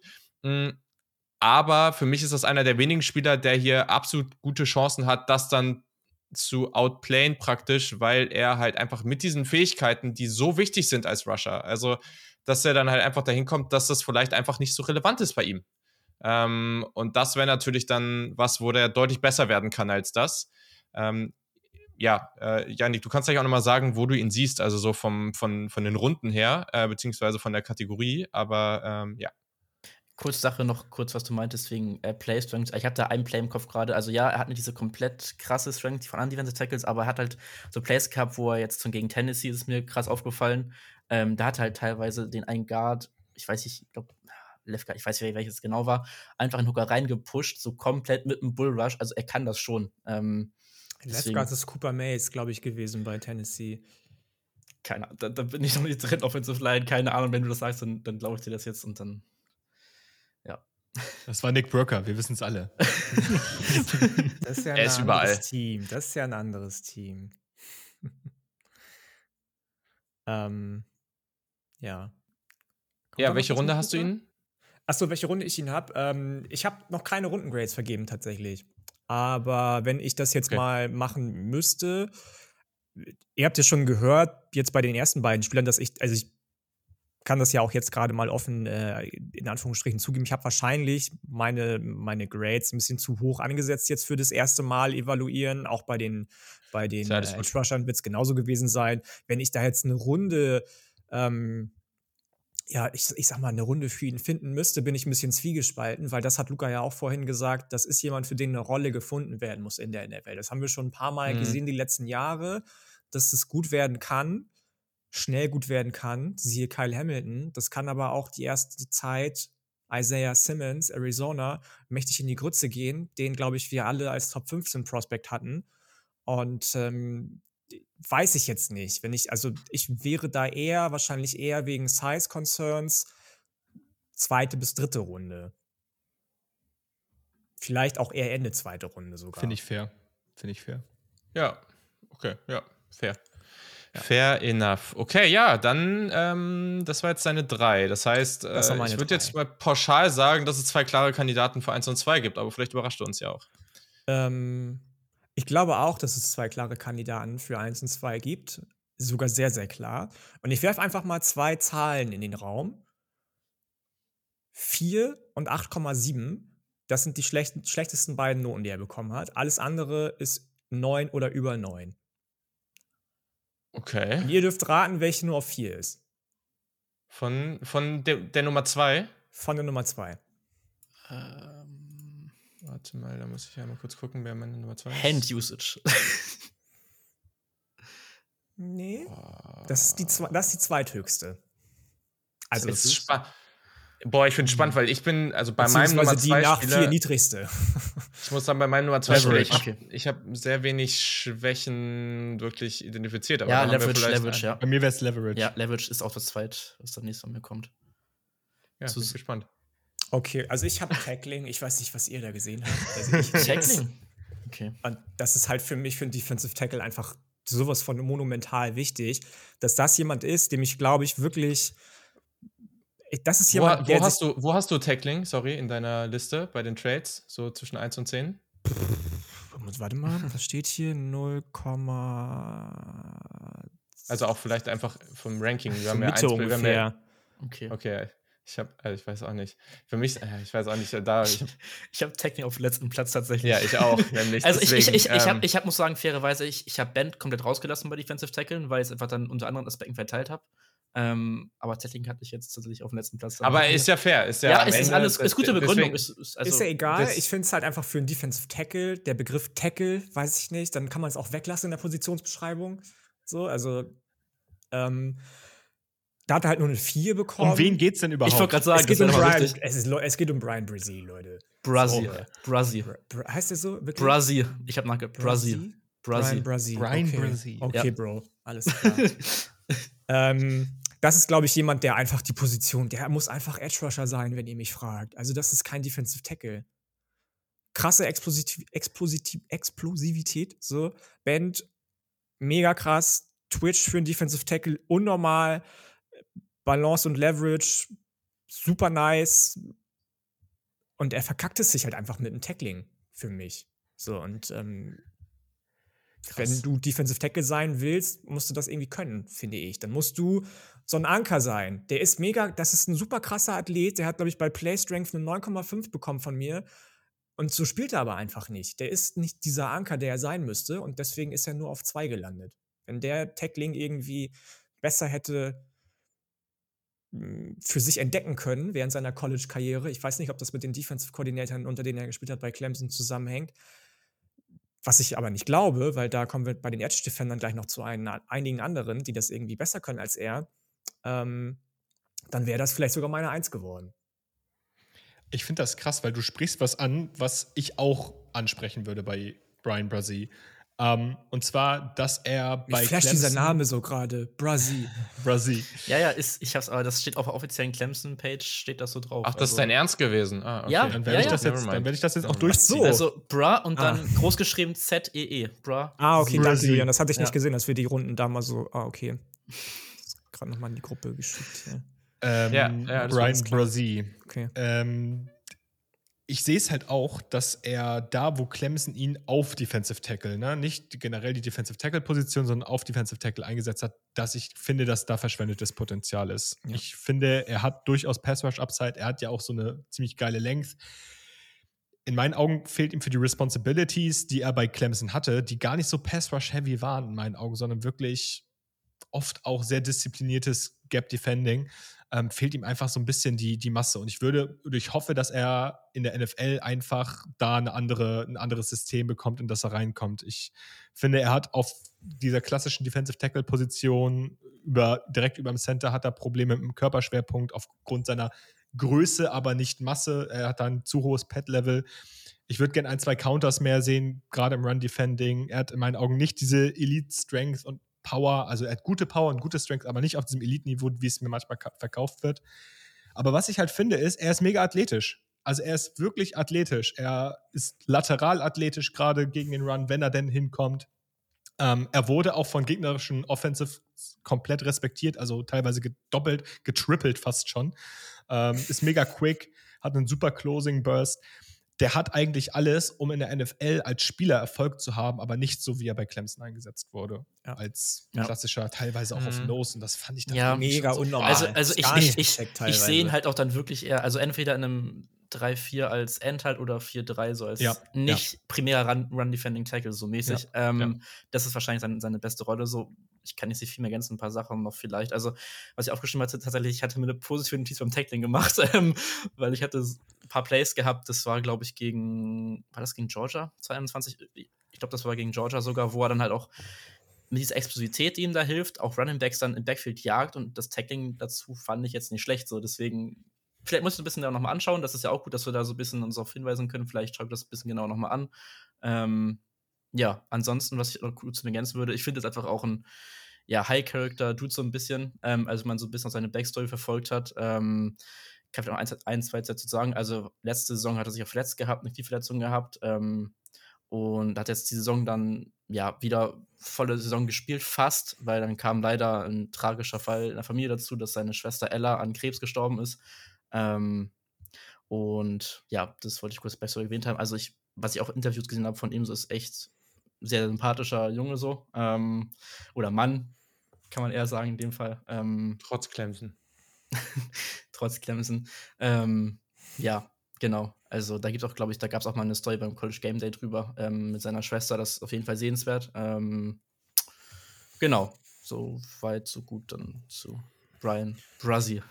Ja, vielleicht jetzt von mir noch so, ich, ja, ich glaube, das, was natürlich und was auch halt da null verwundert, warum der halt sehr hoher Five-Star war, ist natürlich einfach, das ist für diese Größe, ich meine, der tolle Maße, die der mitbringt, ähm, was am Ende auch immer ist, ne? Aber es ist so ziemlich die idealen Maße, die der mitbringt. Ähm, und dafür unglaublich fluider Athlet. Also die, Foot, die Footwork ist einfach hervorragend. Ich fand auch den Get auch super. Ich fand persönlich, dass das Leverage beim, gegen den Run gar nicht so schlecht war, oder ich fand es eigentlich ganz gut. Ich fand, ich habe auch aufgeschrieben, starker Tackler, weil er einfach unglaublich viel Power in den Armen und Händen hat. Ähm, Band und Flexibilität fand ich gut. Das, was man halt merkt und das, was man halt wirklich beobachten muss bei ihm, das ist natürlich jetzt wenig in die Grade eingeflossen, aber mh, hm, er hat natürlich durch die Verletzungen relativ wenig Snaps auch dann wirklich am College gehabt. Ja. Und äh, das ist halt einfach was, also ihr habt, ihr habt, äh, ihr habt jetzt schon über die Rolle von ihm gesprochen, dann die relativ geringe Anzahl an Snaps, die er über seine Karriere hatte, die Verletzungen. Äh, das sah natürlich teilweise sehr gut aus und ich habe hier auch schon, bin hier eher in die Richtung gegangen und gesehen, so, okay, das ist das Beste, was der liefern kann und das ist so gut, dass ich es auch in die Richtung bewerte. Aber man muss sich dem bewusst sein, dass wenn man den jetzt irgendwo in Runde 1 zieht, dass das, dass es sicher, also es gibt ja nie die sicheren Picks. Aber es gibt ja auf jeden Fall, es wird auf jeden Fall Spieler geben, die eine sichere Nummer sind, weil hier einfach viele Dinge zwischendurch passiert sind, ähm, die das Ganze nicht so einfach für ihn machen. Und mal gucken, ob er da halt auch wieder komplett hinkommt. Ähm, aber erstmal war das, was der so mitbringt, ist wirklich sehr, sehr, sehr, sehr stark. Ähm, und ich finde den richtig, richtig gut. So, und jetzt äh, sind wir alle total gespannt, ja, wen glaub, du auf 1 hast. Ich habe ja auch nichts anderes gesagt, nur dass er für mich einfach auf der falschen Position eingesetzt wurde. Ja, ist und dass ich mir vorstellen ja. kann, dass er auf Edge auch dominieren kann. ja. Ja. Ähm, jetzt sind wir alle gespannt. Wieso? Ja. Achso, ja. Die 1, bin total. Eins. Also echt. Woo! Die erste 1. Alter, Janik, ich mach das nie wieder, bitte. Alles meine Ohren. Wow. Die 1, Trommelwirbel, Junior, 6'3 groß, 310 Pfund, um doch wieder abzuschweifen in die amerikanischen Maße. Ich weiß gar nicht, was das in Kilogramm ist. Hab ich nicht ausgerechnet jetzt bei dem. Der ist auf jeden Fall genauso groß wie Marcy Smith. Dann müssten es ja 1,98 sein irgendwie. Und 310 Pfund müsste auch in der ähnlichen Range 140 Kilo. Smith. Weniger ein bisschen, alles klar. Ähm, ja, ich weiß nicht. Wer in seinem Senior-Jahr in der Highschool schon mit Warren Sapp verglichen wird, der kann nur krass sein. So, also der hat 221 geliefert, der hat jetzt geliefert. Größter Trade ist die Kombination aus Size, Länge und Leverage, die wirklich für einen Defensive Tackle Elite Elite ist und sowas von elegant und fluide aussieht. Ähm, hat tollen Burst, stabile Füße, ist powerful, Hand Usage ist ultra sexy und er macht kaum Fehler da. Alles auf einem elitären Level. Und ähm, wenn ich über Jalen Carter spreche, dann kann ich gar nicht anders, als den als erstes Prospect. Vielleicht zu früh und vielleicht ist das ein Learning aus dem ersten, ähm, aus der ersten Bewertungsrunde in Anführungsstrichen für Edge und Defensive Tackle, aber dann kann ich gar nicht anders, als den mit einer Gesamtnote von 9,516 als ersten Generational Talent Hall of Famer einzuordnen. Okay. Okay. Das ist mal eine Ansage. Mhm. Ähm, okay, also kurz meine Ergänzung dazu noch, was Janik gerade schon gesagt hat. Ähm, also ja, der hat wirklich von Anfang an, seitdem bei Georgia war, einfach dominiert. Ähm, was Janik meinte, also insgesamt diese Moving Ability, die er hat bei seinen Maßen, das ist geisteskrank. Der, der räumt, also der, der räumt sie nicht nur weg, der geht schon weil er halt auch einfach krass stark ist, so, sondern er geht vorbei, so, mit einer unglaublichen Geschwindigkeit vom Snap aus, also Explosiveness ist auch geisteskrank bei ihm. Und dann hat er auch diese verschiedenen Moves im Arsenal, ähm, wobei ich finde, er könnte zum Beispiel so einen Swim-Moves auch, auch, mal öfter anbringen, weil er den echt ganz gut im Arsenal hat, aber gut. Ähm, und ist dann halt teilweise im Backfield bevor der Running Back den Ball überhaupt hat, so. Ähm, oder ist er teilweise in dem Bereich, wo dann in der NFL ähm, ein Holding gecallt wird gegen den Guard oder Center oder gegen wen auch immer er dann spielt. Ähm, ja, dazu dann, was Jan auch schon meint, das niedrige Pet-Level bei ihm ist auch, äh, ist, ist, ist echt crazy gut. Ähm, manchmal das Problem, dass er sich dann ein bisschen zu sehr reinlehnt, auch ein bisschen zu, zu sehr auf seine Power verlässt, was im College auch alles super geklappt hat. So in NFL ist halt die Frage, ob er dann vielleicht ein bisschen, ein klein bisschen nicht so soll ich reinsehen sollte, sondern auch ein bisschen weiter oben spielen kann, damit er auch ein bisschen Division hat und auch mehr Moves anbringen kann. Weil wenn du halt zu tief drin bist, dann bist du halt fast auf dem Boden so gefühlt. Da kann man manchmal ein bisschen bei vor so. Ähm, genau, ja. So ist meine Gedanken dazu. Es hat natürlich, also Gründe. Ich, ich war gespannt, ob sich das bestätigt. Letztes Jahr sind ja so einige Georgia-Spieler recht hochgegangen. Hm, und dann wurde gesagt, der Beste von denen spielte aber noch. Und das ist natürlich immer so eine Aussage, die man ein bisschen mit Vorsicht genießen muss, aber ich finde, das war schon durchaus gerechtfertigt. Ich bin meiner Note jetzt nicht ganz so hoch, aber ich bin noch nicht weit weg davon. Und das ist schon auch einfach sehr, sehr gerechtfertigt, weil ich, ich mir fallen jetzt. Kurze Frage: Hat ihn jemand unter Elite äh, eingestuft? Nee. Nee, okay, nee. gut. Also, aber ich habe ihn genau auf der Grenze, aber oder ich habe ihn mhm. genau da. Aber ich trotzdem auch. ist, aber es ist halt trotzdem, es ist natürlich auch nicht so einfach mit dieser Bewertung in den Zahlen. So, ich, ich grundsätzlich hätte ich das mit den Zahlen nicht gemacht, sondern ihn einfach in eine Kategorie gepackt, dann hätte ich ihn da einfach direkt reingepackt. Ähm, und letztendlich, wenn ich jetzt auf die restliche Klasse gucke, es wird vielleicht die eine oder andere Überraschung geben, aber es fallen mir jetzt nicht so viele, gerade auch von den Spielern, die jetzt dann in den nächsten Folgen noch kommen, mir fallen jetzt nicht so viele Spieler ein, die da challengen können für, für das Level an Talent auf der, Posit auf, auf der eigenen Position. Ist echt unnormal. Ähm, ja, kann, ich finde, Hand-Usage kann der noch ein bisschen, da kann er noch ein bisschen mehr Refinement, also ein bisschen mehr Technik reinbringen und sowas. Ne? Der ist auch, der hat unglaublich viel Power, aber der gleichzeitig der Lower Body, der kann er auch noch ein bisschen dran arbeiten, den, äh, den, den noch ein bisschen zu stärken und so. Aber das ist halt alles so kleiner Kram. Meckern ähm, auf sehr hohem Niveau. Ja, das wird ihn halt noch so viel besser machen, ja. weil das sind dann noch, aber es ist ja das Ding, wenn du schon so gut bist, dann die nächsten Schritte zu machen, das ist dann halt so schwer und das wird sich, das wird halt auch dauern, aber der wird so, so schnell einfach ein krasser Gamechanger in der NFL sein. Also von mir jetzt auch noch ein paar ganz kleine ergänzende Worte. Ich finde, das Einzige, was bei mir jetzt nicht auf elitärem Niveau gegradet wurde, ist so ein bisschen diese Initial Power. Die habe ich hin und wieder gesehen, aber also, was, die habe ich hin und wieder nicht gesehen, eher so rum. Also die ist immer noch bei mir überdurchschnittlich gegradet. Die hat er auf jeden Fall. Da gibt es ein, zwei Leute, die ich in der Klasse vielleicht ein bisschen besser sehe ist manchmal auch vielleicht ein Problem. Er kriegt nicht immer Double Teams oder nicht oft genug Double Teams in meinen Augen gesplittet, aber das ist so ein Meckern auf hohem Niveau. Es ist wirklich, also bei mir hat er auch mit Abstand die beste Grade aus der gesamten Klasse bekommen. Ich glaube dafür, also da nehme ich nicht zu viel vorweg. Ist unfassbar Bendy. Ich habe darüber gesprochen, dass mir Bend nicht wichtig ist. Jalen Carter war der eine, einer von wenigen Spielern, der mich da eines Besseren belehrt hat. Also, dass das auf jeden Fall wichtig sein kann. Ähm, hat eine super Agility und für mich auch mit Abstand der beste Spieler ähm, den ich bisher auf jeden Fall gesehen habe. Und ich wüsste auch spontan, würde mir nur ein einziger Spieler, der auf seiner Position das challengen könnte. Ja, nice. Cool. Dann äh, haben wir doch hier ein schönes Ranking von Yannick. Äh, ich glaube, da ist auch relativ viel Zustimmung. Ähm, Luca, hau doch mal kurz raus, deine Top 5. Äh, mhm. Und falls du einen anderen Spieler noch drin haben solltest, dann darfst du den natürlich auch noch mal kurz vorstellen. Ich habe tatsächlich keinen weiteren Spiel drin, ich habe nur das Ranking ein bisschen anders. Ähm, also auf 5 habe ich äh, Siaki Ika gehabt. Ähm, 4 Masi Smith, weil ich einfach bei dem halt gesagt bis mir das Pass-Rushing-Upside dann doch sehe insgesamt.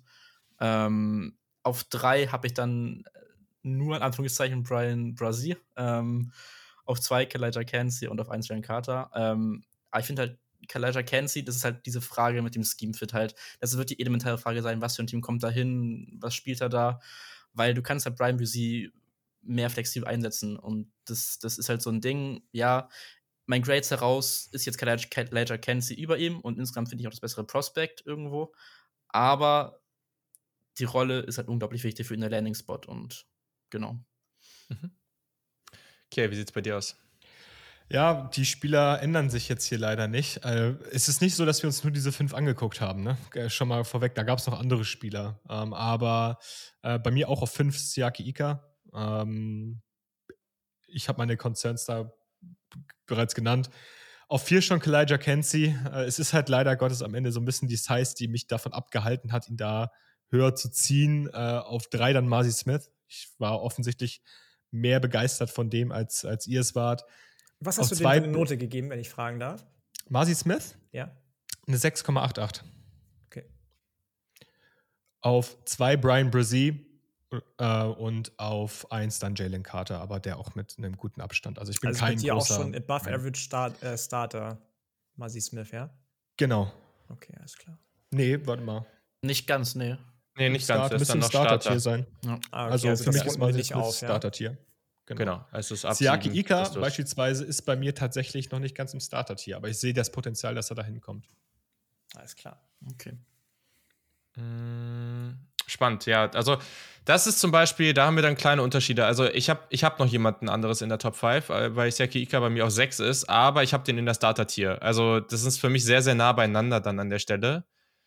Ähm, ich gehe vielleicht kurz von oben runter. Also Jalen Carter habe ich mit einer glatten 9 ähm, als Elite-Spieler. Dann Brian Brzee, gar nicht so weit dahinter. Oder Brazzy, sorry, 8,83. Also für mich, ich sehe da nicht so ein, ich habe da, ich sehe da schon ein enormes Upside. Und dann ist zur 7,04 von Kalaja Kenzie schon ein großer, also das Ding ist halt einfach, dass diese Size-Scores dabei dann, wenn man es so bewertet, sehr relevant sind. Aber ich, ich heißt jetzt nicht, dass die Karrieren so, also das kennt sie nicht, eine unglaublich gute ähm, Karriere haben kann. Marcy Smith habe ich mit einer glatten 7, also da ist er dann noch above average Starter, aber gerade so. Und dann ganz knapp dahinter, aber dann halt in der Starter-Tier, ist jemand, der, ich glaube, sehr, sehr High Risk, High Reward ist ähm, und wo wir dann auch wieder im Staat Florida unterwegs sind. Das ist Gavin Dexter, oder Gavin Dexter ah, Senior. Okay, oh, spannend. Ähm, wir sind da bei mir jetzt schon in, vom, also ich mache ja jetzt immer so Draft Ceiling, Draft Floor, weil ich finde das immer ein bisschen unnötig. Also ich finde, da kommen so viele Variablen rein von Team zu Team. Also ich, deswegen finde ich es auch gut, dass wir es so machen, weil ich mag das nicht so gerne am Ende äh, da so eine konkrete Note zu sagen, für der muss jetzt Mitte Runde 2 gehen. Das macht keinen Sinn meiner Meinung nach, ähm, für mich ist er irgendwo Ende Runde 2 bis Ende Runde 3. Also das ist schon auch okay, wenn der irgendwie Ende Tag 3 geht, äh, Tag 3, Tag 2 geht. Ähm, Ratchet Sophomore, 21 Jahre, 6, 6, 312. Physisch ist das ein absoluter, absolutes Biest. Ähm, und das ist natürlich was, was einfach dann natürlich auch stark darin mitspielt. Also er hat von mir gerade im Size-Score sehr, sehr gute Werte bekommen. Ähm, ist, ich habe einfach geschrieben, talentierter Spieler mit absurden Maßen. Ähm, die Frage ist, ob er das konstant aufs Feld bringen kann. Ist ein High-Upside-Pick, physischer Tackler. Ich finde ihn auch ganz gut One-on-One. Ähm, hat auch ganz gute Hand-Combat, ähm, um da Duelle zu gewinnen. Gerade wenn er halt dann im 1 gegen 1 ist und der, der Runner rechts oder links an ihm vorbeiläuft, hat er natürlich unglaublich lange Arme, um sich den einfach zu greifen und dann Play in den Lanes zu machen aber der hat halt viel zu hohes Pad-Level. Also das muss der in den Griff kriegen. Wenn er das nicht geschissen bekommt, dann war es das. Also gerade gegen Double Teams ist der, der wird einfach weggenommen da aus dem, aus dem Play. Und das darf der eigentlich mit dem Gewicht und der Größe, also natürlich ist das mit der Größe auch immer ein Problem, aber das muss der in den Griff kriegen. Dem fehlt auch der Pass-Rush-Plan. Hm, da muss er auch dran arbeiten, ganz, ganz wichtig. Und das, was das alles anlockt, dass er das hinkriegt, weil der hat alle Tools dieser Welt, aber der Effort ist halt up and down. Also der hat unglaublich gute Plays, wo der bis zur Sideline den hinterherläuft, aber der hat halt auch Plays, wo der komplett rausgeht. Und deswegen, ich sage auch nicht, dass das, dass er nicht guten Effort zeigt, aber er zeigt diesen guten Effort halt nicht immer. Und deswegen, ja, so, und jetzt äh, merke ich ja schon, wie wer hier was, dass hier viele was sagen wollen. Ähm, ja, habt den im Starter-Tier. Ähm, ja, ich kann gar nicht so viel ergänzen. Es, mir ist eine Sache aufgefallen und zwar er hat nicht so wirklich diesen Passwash-Plan, das hast du, hast du schon gesagt. Und es ist ganz interessant, weil er kriegt relativ selten direkt vom ersten Step so eine gewisse Explosiveness. Das fehlt mir oft bei ihm einfach. Was er hingegen bekommt, ist, gerade wenn es halt in diese Pass-Rush-Snaps geht, er bekommt diesen ersten und zweiten Schritt, bevor er dann in Kontakt mit dem gegnerischen Center oder dem gegnerischen Guard kommt.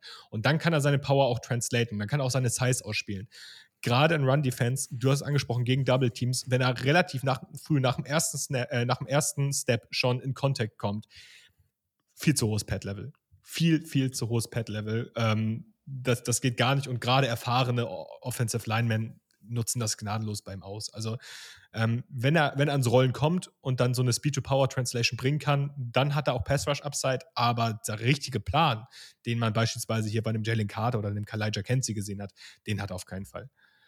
Ja, also ich fand das mit dem Hustle tatsächlich äh, relativ spannend von Jürgen gerade, weil ich fand, das war einer seiner besten Punkte noch, weil ich habe ihn jetzt relativ weit unten, also relativ, ich habe ihn jetzt, glaube ich, an 8 oder sowas gehabt oder so, oder 9. Ähm, ich fand den Hustle und generell sein Pursuit auch gegen den, gegen den Lauf, dann fand ich sehr, sehr krass. Ähm, ja, ansonsten, die Moves sind nicht wirklich koordiniert, teilweise, was auch gerade schon meinte, dann, oder werden auch teilweise einfach gar nicht dann angebracht, so. Ähm, ja, ansonsten, ich, krasse Statistik auch, also er hat jetzt in den letzten beiden Jahren 105 Tackles gehabt, was schon ein sehr guter Wert ist, so. Ähm, also gegen den Lauf auf jeden Fall sehr fähig, sich da auch zu disengagen von Blockern. Ähm, das sollte man auf jeden Fall nicht unerwähnt lassen. Und er hat auch zwei Picks jetzt gehabt in seiner Karriere als Defensive Lineman, auch nicht ganz, ganz äh, unerwähnenswert. Also auch die Vision ist dann irgendwo da und er behält den Kopf dann oben, was dann vielleicht auch durch das hohe Pad irgendwo geschuldet ist, was dann nicht mal perfekt ist, aber in dem Fall hilft es dann schon ein bisschen. Ähm, ja, genau. Das war so ein bisschen mein okay. äh, Osa Odi Odigisua. Ich mochte den sehr gerne, aber der ist halt, der hatte, der war genauso. Der hatte einen Rush, Bull Rush und das war's. So. Yes.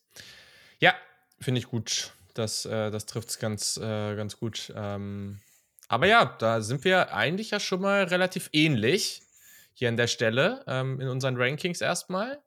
Aber ich glaube, das wird sich jetzt ändern. Ich glaube, wir müssen pro Spieler ein bisschen schneller werden, aber sonst äh, ähm, kriegen wir das auf jeden Fall hin. So, ähm, wir gehen zur Edge-Position, eine der wichtigsten, wenn nicht sogar die wichtigste neben dem Quarterback auf dem Feld. Äh, da haben wir ja neulich schon in der Folge drüber geredet. Da äh, unterscheiden sich die Meinungen vielleicht auch ein bisschen, aber wir sind uns alle einig. Sehr, sehr wichtige Position.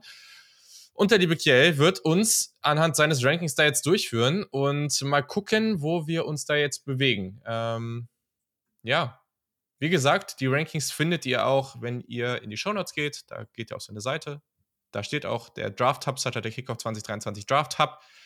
Und da könnt ihr dann, wenn ihr nach unten scrollt, da seht ihr dann Positionsrankings, da ist Offense, da ist Defense, da geht ihr auf Interior Defensive Line und darunter könnt ihr dann die Rankings von uns jeweils öffnen und das dann einsehen, wenn das euch jetzt alles zu verwirrend war. Aber ich fand das eigentlich überraschend. Also persönlich fand ich es nicht verwirrend. Also mal gucken, wie es jetzt wird. Aber bisher fand ich es ganz gut. So, also okay, jetzt, äh, jetzt ist es dein Turn. Du, du bist dran. Ja, das hier ist ja auch eher so ein bisschen, dass wir uns gegenseitig quasi bashen für unsere Takes und alle unseren, unseren Senf dazu geben. Ähm, ja, fangen wir jetzt an mit den Edge-Defendern. Ähm, für mich eine, eine sehr, sehr gute Klasse eigentlich overall. Also ich mochte die sehr gerne. Für mich eine überdurchschnittliche bis sehr, sehr gute Klasse.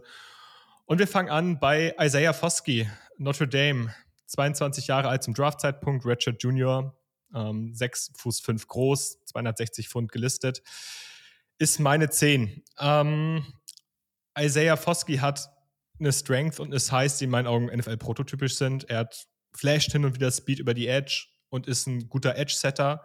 Ähm, gibt mir eigentlich rein vom Erscheinen allen Anlass dazu zu denken, dass das hier ein richtig guter NFL-Spieler werden könnte. Er ist mir einfach nur viel zu inkonstant. Er hat mir viel zu viele Tapes dabei gehabt und ich habe tatsächlich einige Isaiah Foskey-Tapes gesehen, weil ich selber kaum glauben konnte, wo er einfach keine Lösung gefunden hat, wo er einfach für ganze Spiele abgetaucht ist, wo er sich bei seiner Handwork viel zu sehr auf seine eigene Power verlässt, zehnmal hintereinander denselben Move bringt, beziehungsweise gar keinen Move bringt und es nicht schafft zu gewinnen. Er gewinnt eher über Speed und über Power als über Technik. Ich finde, da muss er weiter werden. Er ist mir zu stiff. Sein Pass-Rush-Moveset ist eher limitiert. Also Tackles wissen oft, was kommt, so wie ich das sehe. Und das zeigt sich halt auch so ein bisschen in den Zahlen, die sich am Ende bei Isaiah Foskey als Pass-Rusher ja, so ein bisschen widerspiegeln. Eine Pass-Rush-Productivity von, äh, von 7,8. Das ist auf 169 im Land. Das ist nicht gut. Das sind zu wenig Pressures, das sind zu wenig Sacks, das sind zu wenig Hurries insgesamt. Das ist ähm, alles unter 9 ist da theoretisch eher ein bisschen besorgniserregend. Ich mag seine Size, ich mag seine Tools. Ich, er hat bei mir einen relativ hohen Tools-Bonus bekommen. Er hat eigentlich, wie gesagt, alles, was es braucht auf NFL-Niveau, aber mir fehlt einfach die Konstanz und mir fehlt da auch oft einfach der Plan und die Idee und ich sehe es auf Tape leider nicht. Um höher zu kommen als auf 10. Mhm. Ja, ist, ist, ist, ist spannend. Ähm, also den Schwächen, die sind bei mir, also sehe ich genau gleich. Also Technik ist halt nicht das Beste, nicht viele Counter-Moves auf unserem Arsenal drin, so. Ähm, das mhm. ist das mhm. Ding. Ähm, auch gegen den Lauf teilweise ein bisschen, ja, nicht so ganz enthusiastisch gewirkt manchmal, äh, wenn man es so umschreiben kann. Hat halt auch ein bisschen diese schlankere Figur, also da auch ein bisschen, ja, vielleicht auch da ein bisschen Nachteile im Run-Game, wenn es direkt so physisch wird. Ähm, ansonsten, was ich hier meinte, also auch diese langen Arme und diese schlanke Statur ist halt auch NFL-prototypisch so. Ähm, und ich glaube, dass wenn da ja, GMs sich das angucken, einfach nur so denken, ja, direkt äh, prototypische Maße nehmen wir. so ich glaube auch, dass GMs das denken werden. Ja, also ich, das ist mein persönliches Ranking. Ich glaube, die ja. NFL wird höher auf dem sein. Was ich spannend bei ihm fand, dass er halt 2021, ähm, also vorletztes Jahr, letzte Saison, wenn wir jetzt so mal rechnen, ähm, auch viel als Linebacker beziehungsweise auch so als Stand-Up-Linebacker eingesetzt wurde von Notre Dame. Ähm, also da auch ja, eine andere Rolle ein bisschen gespielt hat, 2022 dann fast nur als Edge. Ähm, da auch so ein bisschen, ja, Multi Multiple Fronts spielen kann und auch versatil ist. Ähm, noch vielleicht ein Punkt, den man da anbringen kann. Ähm, also sein ja. Bodytype lässt das in meinen Augen auch auf jeden Fall zu. Ich fand ja, ja. gerade, wenn es so in Tight Packages ging, also gerade wenn es dann so tight wurde, da sind dann wirklich so, ist dann wirklich das aufgekommen, dass es mir einfach zu wenig Impact aufs, aufs Play war. Mhm. Also das ist mir generell bei der Edge-Klasse aufgefallen. Wenn du die Leute auf der 7, also ein bisschen weiter Outside aufstellst, haben die im direkten Pass Rush eigentlich relativ oft den Impact, wenn sie denn einen Plan ja, haben. Also ja. das ist halt was anderes, als wenn du auf der 5, also direkt gegenüber von der Outside Shoulder des Offensive Tackles aufgestellt wird, wirst. Ähm, deswegen, also da hat er dann auch einen gute, guten Plan in meinen Augen gehabt, aber ja. Gerne, gerne auch die anderen, ne? Also bash mich also, ruhig dafür. Ich sehe erschrockene Gesichter. Also, äh, erschrocken. Also, ich muss sagen, ja, also das, was du gesagt hast, geht nicht so weit davon weg, was ich jetzt hier stehen habe. So ist es jetzt nicht. Also ich, ich bin da schon, ja, also es ist schon relativ ähnlich. Ja, vielleicht habe ich da auch nicht die richtigen Tapes, keine Ahnung. Also ich finde schon, dass der die Pocket ziemlich konstant pusht und irgendwie da beeinflusst. Ähm, was ich gut fand, fand, dass der halt Rusher irgendwie sehr, sehr gut und auch Scramble sehr gut spiegelt. Äh, schnelle, starke Hände. Ähm, aber der Rest, den, den, den gehe ich schon auch mit. Ähm, ich mag halt, wie der mit Rips und Chops arbeitet. Ich mag auch, wie der halt sehr lat lateral irgendwie gut ist. Ich habe den halt im Ranking, also wir, wir sind Ben jetzt hier nicht kon konkret, aber ich habe den halt schon ein gutes Stück höher. Ich, ich mag das schon. Ich sehe auch diese, der, von der Production her und so kann ich das alles nachvollziehen. Ich sehe halt schon irgendwie so diese Transition zur NFL mit dem, was er macht, da sehe ich schon, dass das funktionieren kann. Ähm, aber war jetzt auch nicht gut schlecht. Also hat jetzt. Nein, nein, nein. Also letzte Saison 10,5 Sacks, davor 10 Sacks. Also. Ja, genau. Aber halt also, halt auch hochgerechnet auf die Passwash-Snaps, die ja, er gespielt ja, ja, genau. Das, das, ist dann, das ist das Problem. Ja, das stimmt. Das, das ist alles gut. Ja. Ja, absolut. Ja, also ich, ich verstehe die Punkte alle. Ich habe es einfach nochmal noch mal wahrscheinlich ein gutes Stück besser bewertet. Ähm, und ich sehe auch, dass er halt, ich finde, er hat genug Power, um dann halt irgendwie auch mal ähm, gut die Corner zu bekommen, wenn er da auch äh, dann den Kontakt bekommt und sich dann da durchzupushen. Ich finde, der spielt auch relativ geduldig als Rusher und sowas. Also da sind viele Dinge, die ich da einfach gesehen habe, wo ich sage, ja, okay, das, das gefällt mir irgendwie. Ähm, Gerade auch in der modernen NFL, ähm, wo du viele Quarterbacks hast, die modern sind. Ich glaube, dagegen kann er gut aussehen. Ähm, relativ explosiv vom Snap weg. Ähm, ja, also dass der gerade mit seinem Handfighting der, mit der Balance da irgendwie arbeiten muss, ähm, dass der gegen große physische Tackles sichtlich Probleme hat. Ähm, das ist einer der größten Punkte, den ich mir da aufgeschrieben habe. Ähm, hab den aber noch mal ein gutes Stück höher, mag den eigentlich ganz gerne. Okay. Ja, dann hast du noch was äh, zu ihm. Willst du noch was zu sagen? Ähm, oder? Ich war eher auf Julians Seite, muss ich, muss ich gestehen. Ich habe vor allem den, den, ähm, die kleinen Dinge, die er gemacht hat, gemocht. Wenn er sich nicht dazu entschieden hat, beziehungsweise nicht vom Defensive Coordinator derjenige gewesen ist, der gesagt bekommen hat, du gehst jetzt rauf, dann ist er eben zwischen zwei Offensive Tackle gegangen und hat die mal eben auseinandergeschoben, sodass der andere Rusher an den Quarterback rangekommen ist. Und das mochte ich sehr oft sehr gerne. Ähm, auch ein Grund, weswegen er bei mir ein Stück höher ist.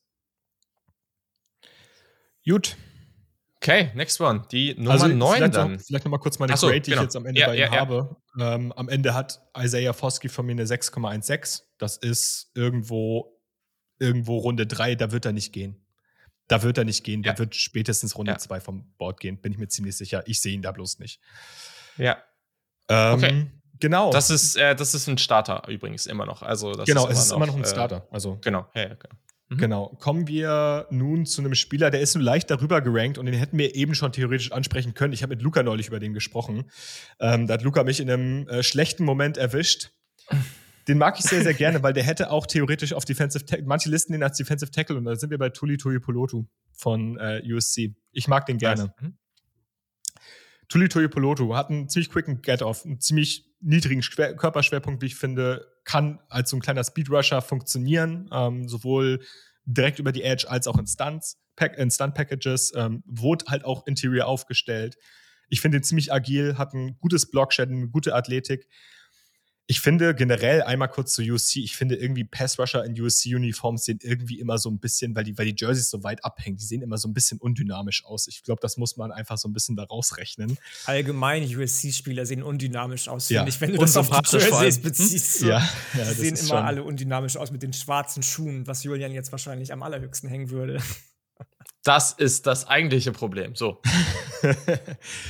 Genau, also, was mein, so ein bisschen mein Problem bei ihm ist, ist, dass er am Ende dann nicht diese Strength und Power hat, die ihn dann so wirklich, also er hat schon Strength und Power, aber er ist zu wenig purer Edge, um das irgendwie übersehen zu können und für das, was er Interior hat, finde ich das also zu wenig. Deswegen, ich habe ein bisschen Angst, dass er in so eine Tweener-Rolle fällt am Ende des Tages.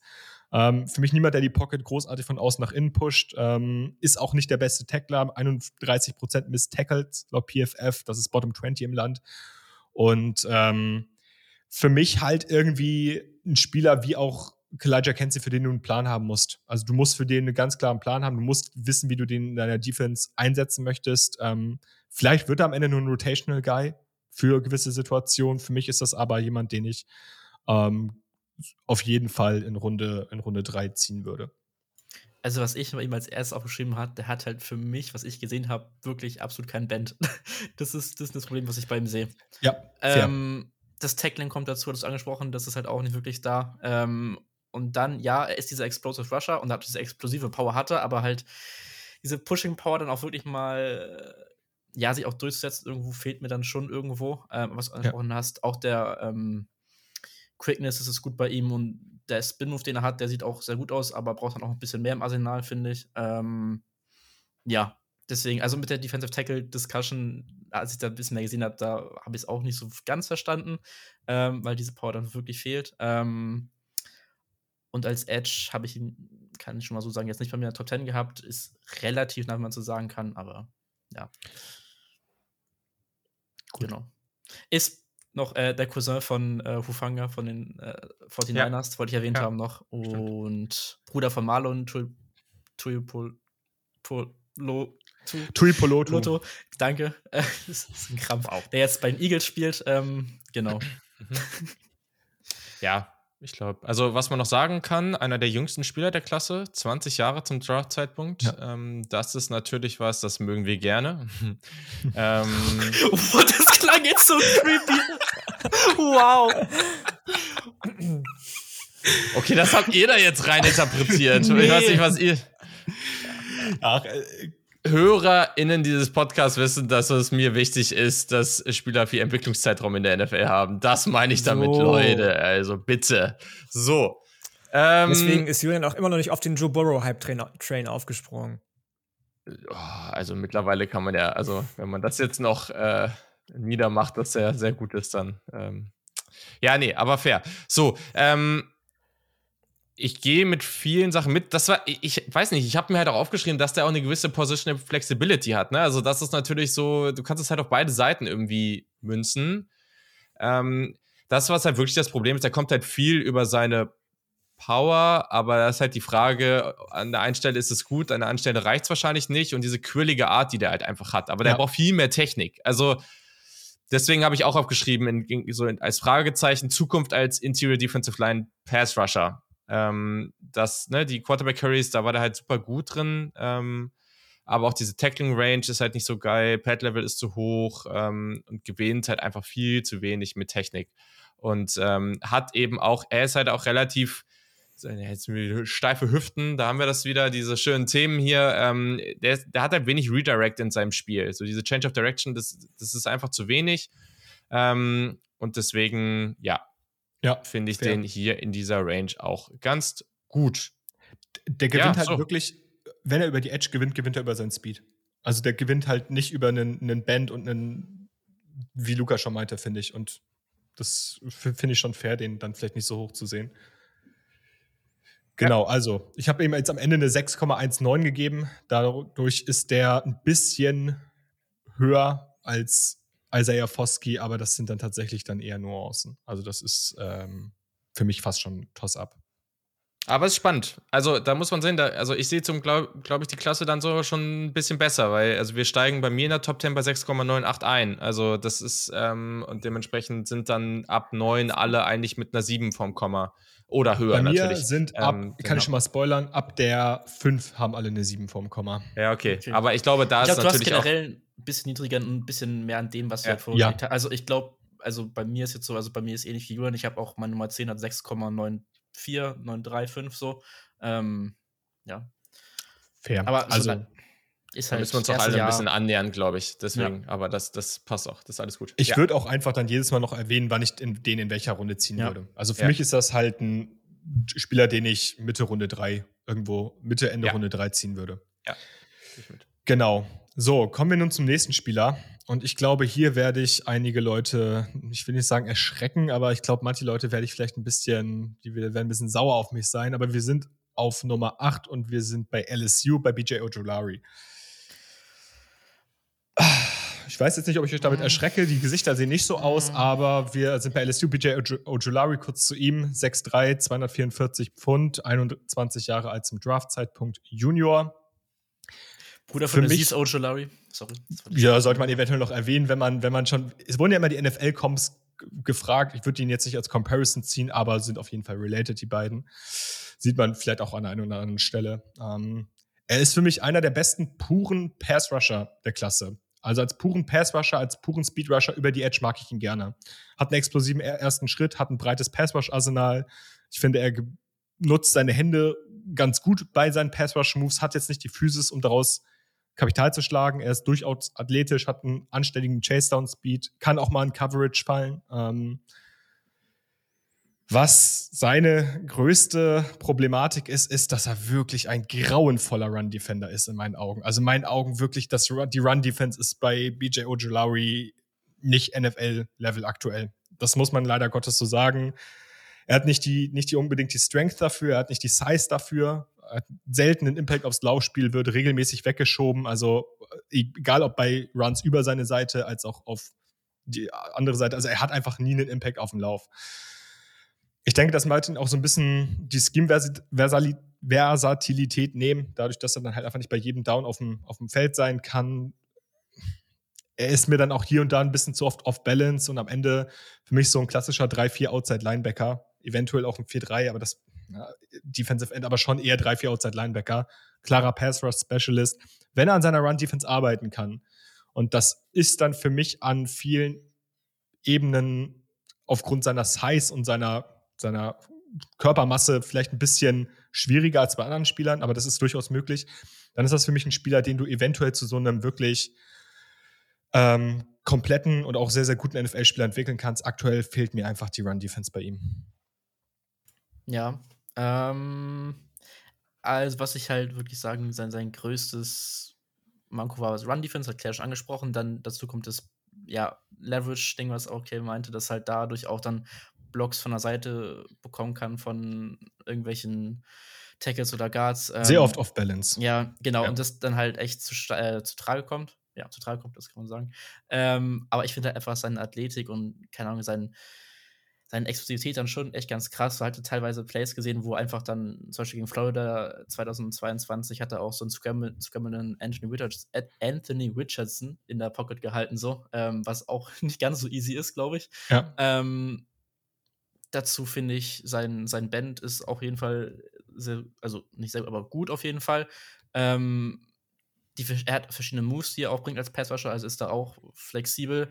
Vor allem halt sein Spin-Move, der ja wirklich sehr, sehr smooth auch schon aussieht bei ihm. Ähm, er hat auch so einen richtig geilen, so einen, ich weiß nicht, wie man den genau nennt, es wird irgendwie so, so Ghost-Move, so, so, so ein Duck, da duckt er sich so runter, er täuscht so den einen Step an, duckt sich dann ja, runter ja. und der Tackle kriegt gar nicht die Hand an ihn dran. Das sieht man gegen Broderick mhm. Jones von Georgia ja. sehr oft. Ähm, einfach der ist kein breites, breites Arsenal. Ne? ja, und der ist kein schlechter Tackle so. Ähm, ja. ja. genau. Deswegen, ich habe ihn da auch noch ein bisschen höher, deswegen, aber ich sehe die Concerns im Run Game auf jeden Fall. Ja. Ja, ich gehe eigentlich mit allem mit, was du gesagt hast. Ich sehe den in einer sehr ähnlichen Gegend. Ähm, und ich glaube, das, was mich noch gestört hat, also ich weiß gar nicht, ob das, ob das wirklich geht. ähm, aber also Agilität und Twitch und Band sind ja zwei verschiedene Kategorien hier, die wir hier haben. Ne? Also ja. ähm, haben wir jetzt, glaube ich, auch gar nicht nochmal vorgelesen. Also, ne, wir haben Explosivität, äh, das ist jetzt meine Reihenfolge: Explosivität, Power, Agilität, Twitch, äh, das ist eins. Band, Play Strength, Size Score, Balance, Schrägstrich Leverage, dann Hand Usage, dann Motor, dann Tackling. Ähm, und also ich finde, dass der, der hat einen soliden Band. Ich finde aber die Agilität für den Spielertyp, wie leicht der auch ist, fand ich das ein bisschen underwhelming. Also ich fand, der hat halt diesen, er hat einen sehr, sehr guten Straightline-Speed, aber ich fand so die Richtungswechsel nicht so krass. Also ich habe da eine 5 gegeben, was ja Durchschnitt ist, aber so ein Spielertyp muss da meiner Meinung nach eigentlich eher so eine 8 oder sowas haben, um so richtig äh, dominant zu werden. Und das hat mich dann so ein bisschen gestört. Ja, und dann halt diese ganze Geschichte gegen den Run. Also gerade wenn der irgendwie auf der Playside, Playside ist und die in seine Seite, in seine Richtung laufen, da ist da einfach völlig, da ist, äh, ist alles offen. Also das ist echt ein ganz großes Problem auf jeden Fall. Ähm, und ja, er, er macht halt teilweise auch einfach, er ist natürlich eh schon leicht und hat dann manchmal auch so, er arbeitet gern mit so einem größeren Ausfallschritt. Das funktioniert manchmal und ist dann auch ganz cool. Allerdings verliert er dadurch dann natürlich auch an Agilität durch den größeren Schritt.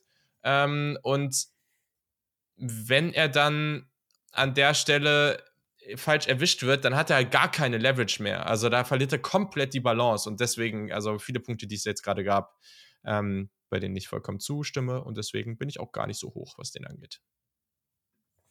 Das ja. ist so ein Spieler, ich muss euch da recht geben, das ist so ein Spieler, als ich den so beobachtet habe während seiner ähm, College-Karriere, habe ich mal ganz, ganz stark darauf gehofft, dass der allein schon vom Körpertypus her, vom Spielertypus her, endlich mal zeigt, dass er so ein bisschen in die Brian Burns-Richtung gehen kann, aber null. Also, da habe ich auch deutlich mehr erwartet. Okay, next one. Gut, also meine finale Grade jetzt nochmal für alle ist eine 4, äh, eine 6,48. So, das ist dann Alter. irgendwo. Ja, das wow. Ist eine, ist eine 6,48 und ähm, die ist, das ist dann ungefähr ein Äquivalent zu irgendwo Runde 2, Runde 3 an der Border, würde ich wahrscheinlich sagen. Wird wahrscheinlich auch wieder höher gehen. Kann ich mir auf jeden Fall gut vorstellen, falls was aktuell so der Konsens von sich gibt. Ähm, naja, aber darum soll es ja gar nicht gehen. Soll ja hier um mein Ranking gehen oder um unsere Rankings.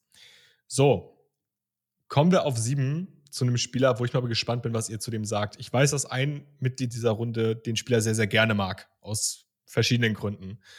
Und ich verstehe es auch, weil wenn du so einen Körper hast und so, ein, so viele Tools hast und so ein Upside hast, dann musst du irgendwie den als Faktor für die NFL schon mal mit einplanen. Und da sind wir dann bei Ohio State und bei Zach Harrison. Äh, Zach Harrison, 6, 6 groß, 274 Pfund gelistet, 21 Jahre alt zum Draft-Zeitpunkt, allerdings Senior. Ähm, ist für mich tatsächlich wahrscheinlich einer der Upside-Picks dieses Drafts. Also gerade, was ich gerade angesprochen habe, die Tools, die ähm, Sachen, die da immer wieder flashen. Also er kann explosiv sein, er kann unfassbar agil sein, sowohl gegen den Run als auch gegen den Pass. Ähm, also besonders das Spiel gegen Wisconsin letztes Jahr, das habe ich mir mal angeguckt, das war eines der besten Tapes, die ich in diesem ganzen Prozess gesehen habe.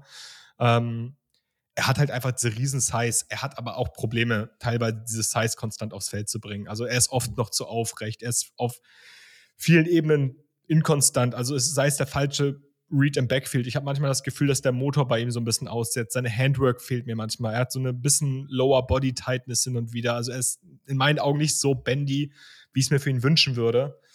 Und auch einer der größten Faktoren, wir haben heute schon ein bisschen über Production gesprochen, Zach Harrison müsste eigentlich für die Zeit, die er bei Ohio State gespielt hat und auch den Anspruch, den man wahrscheinlich bei Ohio State hat, ein bisschen produktiver sein. Also da fehlt dann am Ende so diese, diese Sack-Anzahl, die so einen Spieler irgendwie nach oben katapultiert. Das muss für die NFL kein Faktor sein. Wir haben Odafe vor ein paar Jahren gehabt. Der hatte, glaube ich, in seiner letzten Saison keinen einzigen Sack ähm, als Edge-Player. Das kann. Also sollte ein NFL-Team eigentlich nicht abhalten. Ähm, wie gesagt, für mich wahrscheinlich einer der Tradesy, Toolsy, Most Toolsy-Spieler dieser Klasse. Ähm, ja, ich glaube, Julian kann ein bisschen was zu dem erzählen. Was, was hast du denn für einen Tools-Bonus gegeben? 0,8. Ja, habe ich auch. Okay. Ja, dann sind wir uns da schon mal einig. Ähm, ja, hast jetzt viel gesagt. Also, das, was natürlich bei dem also mitspielt, letztendlich ist der auch noch 21, also der ist jetzt Senior, aber immer noch dafür relativ jung. Also, das ist eigentlich auch nochmal, der, der braucht halt, glaube ich, schon noch, also ich weiß nicht, ob der noch Zeit braucht, aber das ist halt einer dieser Kandidaten, erstens, wo man dann natürlich auf die, entweder man setzt halt drauf oder nicht. Und dann ist es halt dann, also der ist halt 6'6, 268 der, der hat einfach so kranke Maße. Also das haben auch schon früh, haben Ohio State Beatwriter immer gesagt, so das, was da vorher durchgekommen ist, so an Chase Young, die Bosa-Brüder und so weiter. Und, und Zach Harrison sah daneben halt einfach wie, also die sah halt einfach viel krasser aus daneben. Also der hat halt alles, was du, was du dir vorstellen kannst und mehr für so eine Art Spieler. Es ist halt enttäuschend, dass er das nicht aus Fake gebracht hat. Das ist einfach so. Also, das ist einer der großen Kritikpunkte, muss man einfach nennen. Hm aber ich kann mir halt wirklich gut vorstellen, dass der in seiner NFL-Karriere besser wird als in seiner College-Karriere. Ich muss sagen, ich sage jetzt natürlich noch nicht, wo ich den habe. Ich war aber selber auch überrascht. Also ich war natürlich auch ein bisschen enttäuscht von seiner Karriere und ich war eher überrascht von dem, was ich dann gesehen habe und wo ich den jetzt am Ende dann, ähm, dann wirklich habe. Ähm, aber das, ja, wenn du den einfach nur siehst, dann sieht das aus wie so ein Number One Overall Pick, so von, von den Maßen. Also das, das ist halt dieser Typ Spieler der hat doch schon einige Sachen gut gemacht. Der hat auch eine ganz gute Pass-Rush-Win-Rate. Ähm, ich fand die Antizipation an einigen Stellen ganz gut. Ähm, der ist halt zu steif und zu aufrecht. Der macht sich damit wirklich angreifbar, ähm, geht auch zu oft wirklich sehr stark downfield und öffnet dadurch dann Rush Lanes für den Quarterback. Da gibt es halt einfach so ein paar Sachen, da muss er echt noch dran arbeiten. Aber äh, die Tackling Range zum Beispiel ist natürlich absurd mit der Länge. Also, das, der ist wirklich athletisch und dazu so lang, dass es also es gibt wahrscheinlich wenig Spieler, die einen Running Back dann noch so spät erwischen können, wie er das kann. Und das sind natürlich dann schon Dinge, die eine Menge wert sind. Jetzt kommt es einfach nur darauf an, ähm, was er aufs Spielfeld bringt. Du hast jetzt gerade ein Spiel gesagt, guckt euch mal die letzte Minute gegen Maryland an. Da war das Spiel noch überraschend knapp. Was er da in Back-to-Back-Plays gemacht hat, so, das, das ist halt genau das, was der aufs Feld bringen kann. Es liegt am Ende an ihm. Ich glaube an niemand anderem. Ähm, aber der kann auch in verschiedenen Schemes, glaube ich, erfolgreich sein. Er muss das halt einfach aufs Feld bringen. Ja, ich würde jetzt noch nicht viel dazu ergänzen. Ähm, mit nicht der Bandliste, das haben wir schon angesprochen gehabt, ist er halt nicht einfach. Ähm, was auch ein bisschen das Ding war, Leverage hat auch bis angesprochen gewesen, ist auch so ein bisschen ein Ding gewesen, wo ich dann teilweise fand, dass das ein bisschen zu hoch dann war bei ihm. Ähm, und ja, das Tackling, er kann sich auch teilweise einfach dann in so auf Throwing Lanes reinwerfen, jetzt bei, wenn er nicht mehr wirklich hinkommt zum Quarterback, auch in diese, ja, Passing Lanes reinwerfen. Ähm, dazu ist halt einfach krank athletisch. Ich meine, der hat einen 4.47 40 Yard Dash gehabt. Weiß ich, official oder so war. Ich weiß nicht, wann es jetzt genau war, ob es jetzt in der Highschool war oder jetzt irgendwann bei Ohio State, aber er hat auf jeden Fall mal irgendwo gehabt, soll ihn gehabt haben sollen, so.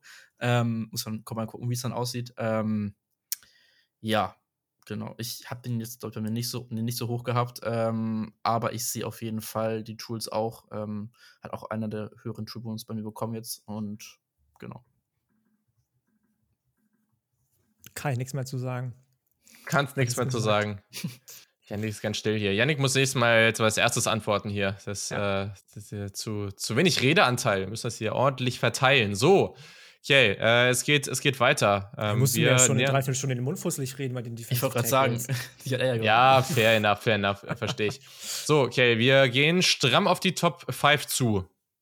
Ja, wir gehen stramm auf die Top 5 zu und wir haben jetzt eigentlich noch einen Spieler, den ich quasi mehr oder weniger Toss-Up mit Zach Harrison habe. Ähm, ich weiß, dass Luca den sehr gerne mag und deswegen kommt jetzt an der Stelle Keon White von Georgia Tech. Keon White von Georgia Tech ist im Prinzip ähnlich wie Zach Harrison, vielleicht nicht ganz so krass, aber auch unfassbar toolsy. Ich mag den mega gerne. Ich war echt überrascht. Ich habe am Anfang fast gar kein Tape zu dem gefunden, aber das, was ich gefunden habe, war unfassbar dominant gegen UNC. Also Drake May hatte in der ersten Halbzeit gar keinen Spaß mit dem. Ja, This man is really strong, great size, ähm, schiebt Tackles regelmäßig weg, ist ein freakish Athlete, kann Three-Tag, kann aber auch von der 7, ist ein versatiler Spieler, absoluter Gap-Shooter. Was er halt machen muss, und da sind wir ehrlich, der Mann ist von Old Dominion damals getransfert. äh, da war er noch Tight End, der muss natürlich an seinem Moveset arbeiten, der muss an seiner Handarbeit arbeiten. Der hat, ich weiß nicht, ob er Konditionsprobleme hat, aber der wird sehr, sehr oft auch runtergenommen von Georgia Tech. Er hat vielleicht nicht dieses krasse laterale Movement, was du äh, als Titan vielleicht nicht immer ganz so brauchst. Ähm, das, man merkt ihm einfach an, dass die Position für ihn neu ist. Aber wenn der ein bisschen bekommt in der NFL, dann kann das ganz, ganz, ganz schnell ganz, ganz eklig für einige NFL-Teams werden. Und ähm, ich war wirklich geflasht, hätte ich nicht gedacht. Ich habe den vor ein paar Wochen, Monaten mal bei Connor Rogers in einem Ranking gesehen und ich wusste ehrlicherweise nicht direkt, wer das ist. Und jetzt habe ich mir den angeguckt und für mich einer der Sleeper, die eventuell noch ein ganzes Stück höher äh, rutschen könnten im NFL-Draft. Also das könnte noch sehr, sehr hoch für den gehen, glaube ich. Mhm. Ähm, ja, ich antworte einfach mal als erster dann. Ich habe von dem vielleicht zu wenig Tape gesehen. Er ist auf jeden Fall auch in meiner Top 10 drin. Nicht so hoch wie bei dir, vielleicht Schrägstrich euch dann jetzt. Ähm, du, du hast ihn jetzt auf sieben oder sechs? Sechs, glaube ich, bist du, ne? Ja, auf sechs. So, ich habe ja, kurz okay. nachgeguckt. Ja. ich habe ihn auch in der Top 10 drin. Er ist nicht auf sechs, ein bisschen niedriger. Ähm, was mich vor allem gestört hat, und das hat Kjell auch schon gesagt, ist, dass ich das Gefühl hatte, dass er noch nicht so wirklich damit zurechtgekommen ist, wie viel Gewicht er eigentlich für die Position zulegen musste. Der war für einen Tight damals relativ schwer mit über 260 Pfund und hat jetzt fast 300. Und man merkt ihm definitiv an, dass er sich schwer tut, das zu bewegen und das irgendwie auf den Füßen zu behalten, habe ich das Gefühl gehabt oft. Aber alles andere sehe ich definitiv ähnlich. Also fast drei. Also, was hast du jetzt bei ihm als Gewicht stehen? Ich glaube, der ist jetzt bei 290 Pfund. Ja, okay. Ich habe den bei 267 gelistet, aber das ist halt immer die Sache, ne? Also okay. das ist das, was ich gelesen habe, was er früher hatte als Titan. Aber ja, das kann sein. Ich habe jetzt gerade so als 280. Ja, okay. okay. Ja, okay, spannend, weil ich habe also auch noch dastehen das leichte Gewicht, aber bei ESPN hat den tatsächlich bei 286. Ähm, ja. ja. gut, das kann natürlich alles bedeuten jetzt. Also, ähm, aber ja, fair. Also, was Kiel schon meinte, als, als ich den ersten Mal gesehen habe, habe direkt so was so, Dead Boy is Violent. Ähm, so, also, Oder? Sieht auch so aus. Ja, ja, das, ja. das ist unglaublich crazy gewesen. Ähm, ja, er hat nicht diesen unglaublich krassen Ben, finde ich jetzt. Ähm, und auch nicht, ja, explosiv ersten Schritt, aber er hat auch dann gute Endgeschwindigkeit. Ähm, so. Lateral ist auch nicht allerbeste, aber ich glaube, dass halt wirklich mit diesen langen Armen und dieser Leverage, der halt wirklich krass gut ist, dafür, dass er relativ ja, wenig Erfahrung hat auf der Position, ähm, dass man da gut drauf aufbauen kann dann. Ähm, und was Kirch meinte, ja, Arsenal von ihm, das Repertoire von ihm ist nicht wirklich so gut. Ähm, aber diese, diese Bull-Rushes von ihm teilweise mhm. sind sehr, sehr nasty. Ähm, und ich glaube, dass er dann auch, wenn er den Feinschiff hat, auch ein bisschen, ja, verseitig eingesetzt werden kann in der D-Line, weil er halt auch diese Power hat, auch vielleicht ein bisschen dann auch als, keine Ahnung, 3 for N weiß ich nicht, aber auf jeden Fall auch mal Inside-Stunts äh, spielen kann. Ähm, ja, genau. Und generell finde ich es auch, ich hatte es gar nicht im Schirm gehabt, dass von Georgia Tech das, das äh, Maskottchen Yellow Jackets oder dass die Yellow Jackets heißen. Das hatte ich wieder gar nicht im Kopf gehabt. Das war nur witzig zu erwähnen. ja, gut. Willkommen, willkommen, ja. Ähm, was ich noch spannend fand, einfach nur so als letzten Punkt, ich stimme bei allem eigentlich zu. Mh, mm, der ist ja schon relativ, also der ist ja gar nicht mehr so jung, aber es ist hier natürlich was anderes, weil er die Position noch nicht so lange spielt. Aber was ich sehr positiv fand, war, dass er, also dieser Bullrush wurde schon oft genug erwähnt, aber er, was er sehr gut macht, ist, dass er den Bullrush dann mit anderen Rush-Moves kombiniert. Also er geht erst in den Bullrush und dann baut er darauf was auf.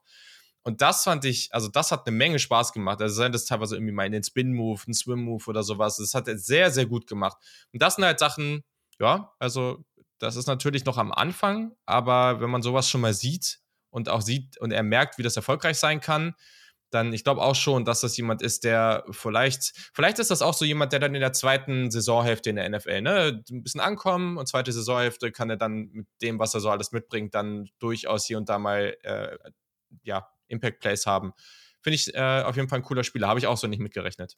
Er ist halt willig, diese Moves halt zu, aus, auszuprobieren, auch wenn sie noch nicht perfekt technisch ja. sind. Aber er versucht ja. es zumindest so. Ne? Und es klappt das ja auch. Dann auch nicht bei allen. Ja, genau, genau. Genau, ja, ja. Yes. Okay, next one. Top 5. Ja.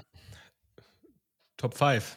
Richtig. Ähm, wir sind jetzt bei einem Spieler angekommen aus der SEC. Wir sind bei einem Spieler von den Georgia Bulldogs angekommen. Wir sind bei Nolan Smith. Nolan Smith 6'3 groß, bei mir jetzt 235 Pfund. Das kann auch ein ganz falscher Wert sein, haben wir Hab ja gerade erfahren. Ähm, 22 Jahre alt zum Draftzeitpunkt, ist ein Senior, war jetzt halt in seiner Senior-Saison äh, leider Gottes nach ein paar Spielen verletzt. Nolan Smith ist jemand, der anders spielt als aussieht finde ich persönlich. Nolan Smith sieht aus eigentlich wie dieser klassische Bendy Speed Rusher over the edge, aber Nolan Smith hat in meinen Augen so viel mehr. Also ich finde ihn beispielsweise im Gegensatz zu einem BJ Ojulari in Run Defense deutlich besser, settet deutlich besser die Edge, vermeidet im Pass Rush schon, schon super im, den, überhaupt den Kontakt mit O-Line. Wir haben vorhin über so einen so Euro-Step fast schon gesprochen. Den habe ich bei ihm unfassbar oft gesehen, den er gebracht hat, wodurch äh, Offensive Line ganz, ganz selten, oder was heißt ganz, ganz selten, aber verhältnismäßig selten ähm, wirklich die Hand mal an ihn ranbekommen haben. Ich mag seine Handwork- und Pass-Rush-Situation. er hat eine 25-prozentige Pass-Rush-Win-Rate. Er war auf so auf dem Weg, eine elitäre Saison zu spielen. Er kann in Coverage droppen, da ist er zumindest mal brauchbar. Da gibt es andere Spieler, die 4-3, äh, die 3-4 Outside Linebacker gespielt haben, die da schlechter waren als er. Und ich finde halt seine Play Strength einfach, wie schon gesagt, ich finde die einfach für seine, für seine Size, finde ich die echt überragend. Was ich finde, was ihm fehlt, ist so wirklich diese Power. Also er ist niemand, der irgendwie groß die Pocket pusht. Ich finde, er hat nicht diese Power, um wirklich im ersten Kontakt mit dem Tackle konstant zu gewinnen.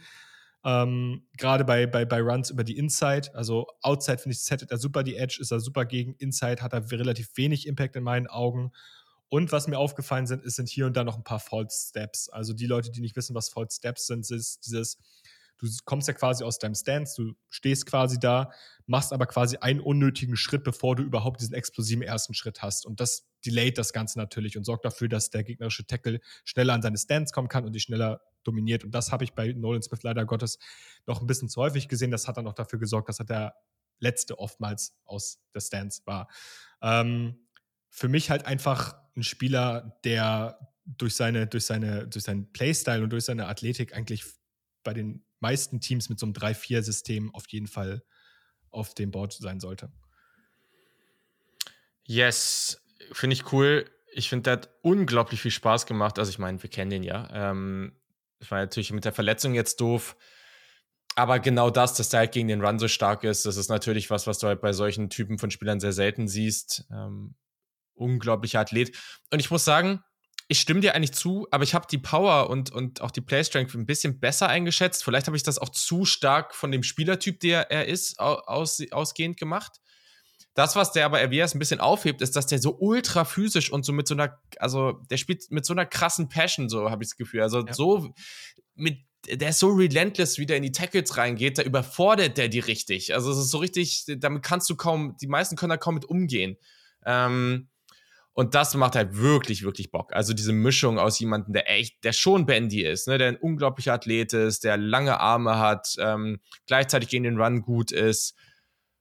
Klar, es fehlt an Size. Größe und Gewicht limitiert ihn teilweise. Der braucht noch Counter-Moves, da darf der auch gerne noch ein bisschen dran arbeiten, aber wenn er das noch ins Arsenal dazu holt, dann ist irgendwann aber auch wirklich böse. Also es ist schon ein sehr, sehr, sehr unterhaltsamer Spieler. Ähm, und ich hoffe, dass die Verletzung, dass das jetzt besser wird ähm, und dass das ihn jetzt keine großen Probleme mehr macht. Aber ich glaube, dass äh, der auch mit ein bisschen mehr Gewicht, vielleicht auch in der 4-3 irgendwie das aushalten kann und cooler Spieler, verdammt cooler Spieler. Ähm, und ich muss auch sagen, für mich auch ein Kandidat für die erste Runde. Also da habe ich gar kein Problem damit, ihn da zu sehen. Ja, wir haben jetzt bei mir auch einen großen Jump gemacht. Also wir sind jetzt hier quasi auf dem Weg ja. Richtung erste Runde, Ende erste Runde ungefähr. Und ähm, also, was du halt meintest, du fandst in Bendy, ich finde halt auch, dass er das hin und wieder gezeigt hat, aber ich finde nicht, dass er wirklich wie dieser klassische Bendy Speedrusher gespielt hat. Und das finde ich halt so, finde ich halt so genial an ihm. Mhm. Das sah vielleicht oft so aus, fand, also war mein Eindruck, weil der immer irgend, also ich fand immer, der stand richtig tatsächlich. Der stand immer in der richtigen Höhe oder Tiefe. Das ja. Pad-Level war immer genau korrekt angesetzt ja. und deswegen kommt der so schnell beziehungsweise zum richtigen Zeitpunkt dahin, wo er hin musste. Und das hat den für mich wahnsinnig spannend gemacht in Kombination mit so einer Leichtfüßigkeit irgendwie, was man zum Beispiel von Run-Defendern gar nicht erwartet eigentlich. Du denkst immer, das sind solche Trampel und der, wie so ein, wie so ein Schwan, gleitet der zum, zum Running Back, zum Offensive Tackle und ja, dann ist einfach vorbei. So. Und das sieht einfach aus, als wäre es die schönste Szene aus, äh, wie heißt nochmal da, wo sie im Kürbis irgendwie zum Don, nee, wo sie im Kürbis zum, zum, zum Ball fährt mit ihrem Glasschuh. Ich weiß nicht, was du meinst. Das ist ich habe nicht den geringsten Schimmer. Ja, äh, oh, meinst, meinst du Cinder ist das Cinderella? Cinder- Cinderella? ich weiß es nicht. Ich weiß. Keine Das Ahnung. sieht aus wie der Kürbis, die Kürbiskutsche, die halt super elegant ist, die halt super, die, die schwebt quasi. Also Man Nolan Smith ist eine elegante Kutsche, sondern ja, ja. Schwan und der ist so, das sah immer aus wie ein Schwan, fand ich. schöner Vergleich. Ich Wunderbar. Sehr schön. Ja, aber ich, ich finde auch genau, also was Janik auch meint, diese, diese Mentalität, oder ich weiß nicht, ihn auch schon angerissen hat, diese Mentalität und dieses, äh, ja, dieser unbedingte Willen, auch jedes Play effekten zu wollen, ist halt echt krass bei ihm. Ähm, und ich, ja, mir ist aufgefallen, dass er halt auch ganz gerne mal auch Inside-Moves äh, anwenden, auch mal nach Inslanted, so, das war auch echt ganz, ganz nice äh, anzuschauen. Ähm, in Coverage sah, finde ich, auch für einen Edge Rusher sehr gut aus und generell gut aus, zum Beispiel gegen South Carolina. Ähm, kann man sich mal ganz gut angucken. Da hat er auch ein paar Snaps gesehen ähm, als äh, ja, Coverage-Spieler. Und ja, ansonsten auch nicht viel mehr zu erwähnen ist dazu, wurde eigentlich das meiste schon gesagt. Und ich finde, so eine Spieler wie Nolan Smith zeig, also zeigen mir in meiner Evaluation auch, dass sich Leute nicht dafür abstrafen kann, dass sie Dinge nicht zeigen, weil sie eventuell nicht die Size dafür haben, weil offensichtlich geht's. Also du musst nicht diese Size dafür haben. Ja. Das ist, warum ich Kalijah Kenzie auf drei habe. Bei den Ja. Defensive Tackles. Ja. Fair enough. Und, und es ist aber auch hier wieder ein schönes Beispiel, weil Nolan Smith, ich meine, da ist natürlich jetzt auf der einen Seite einmal ähm, das ganze Thema rund um seine Verletzung.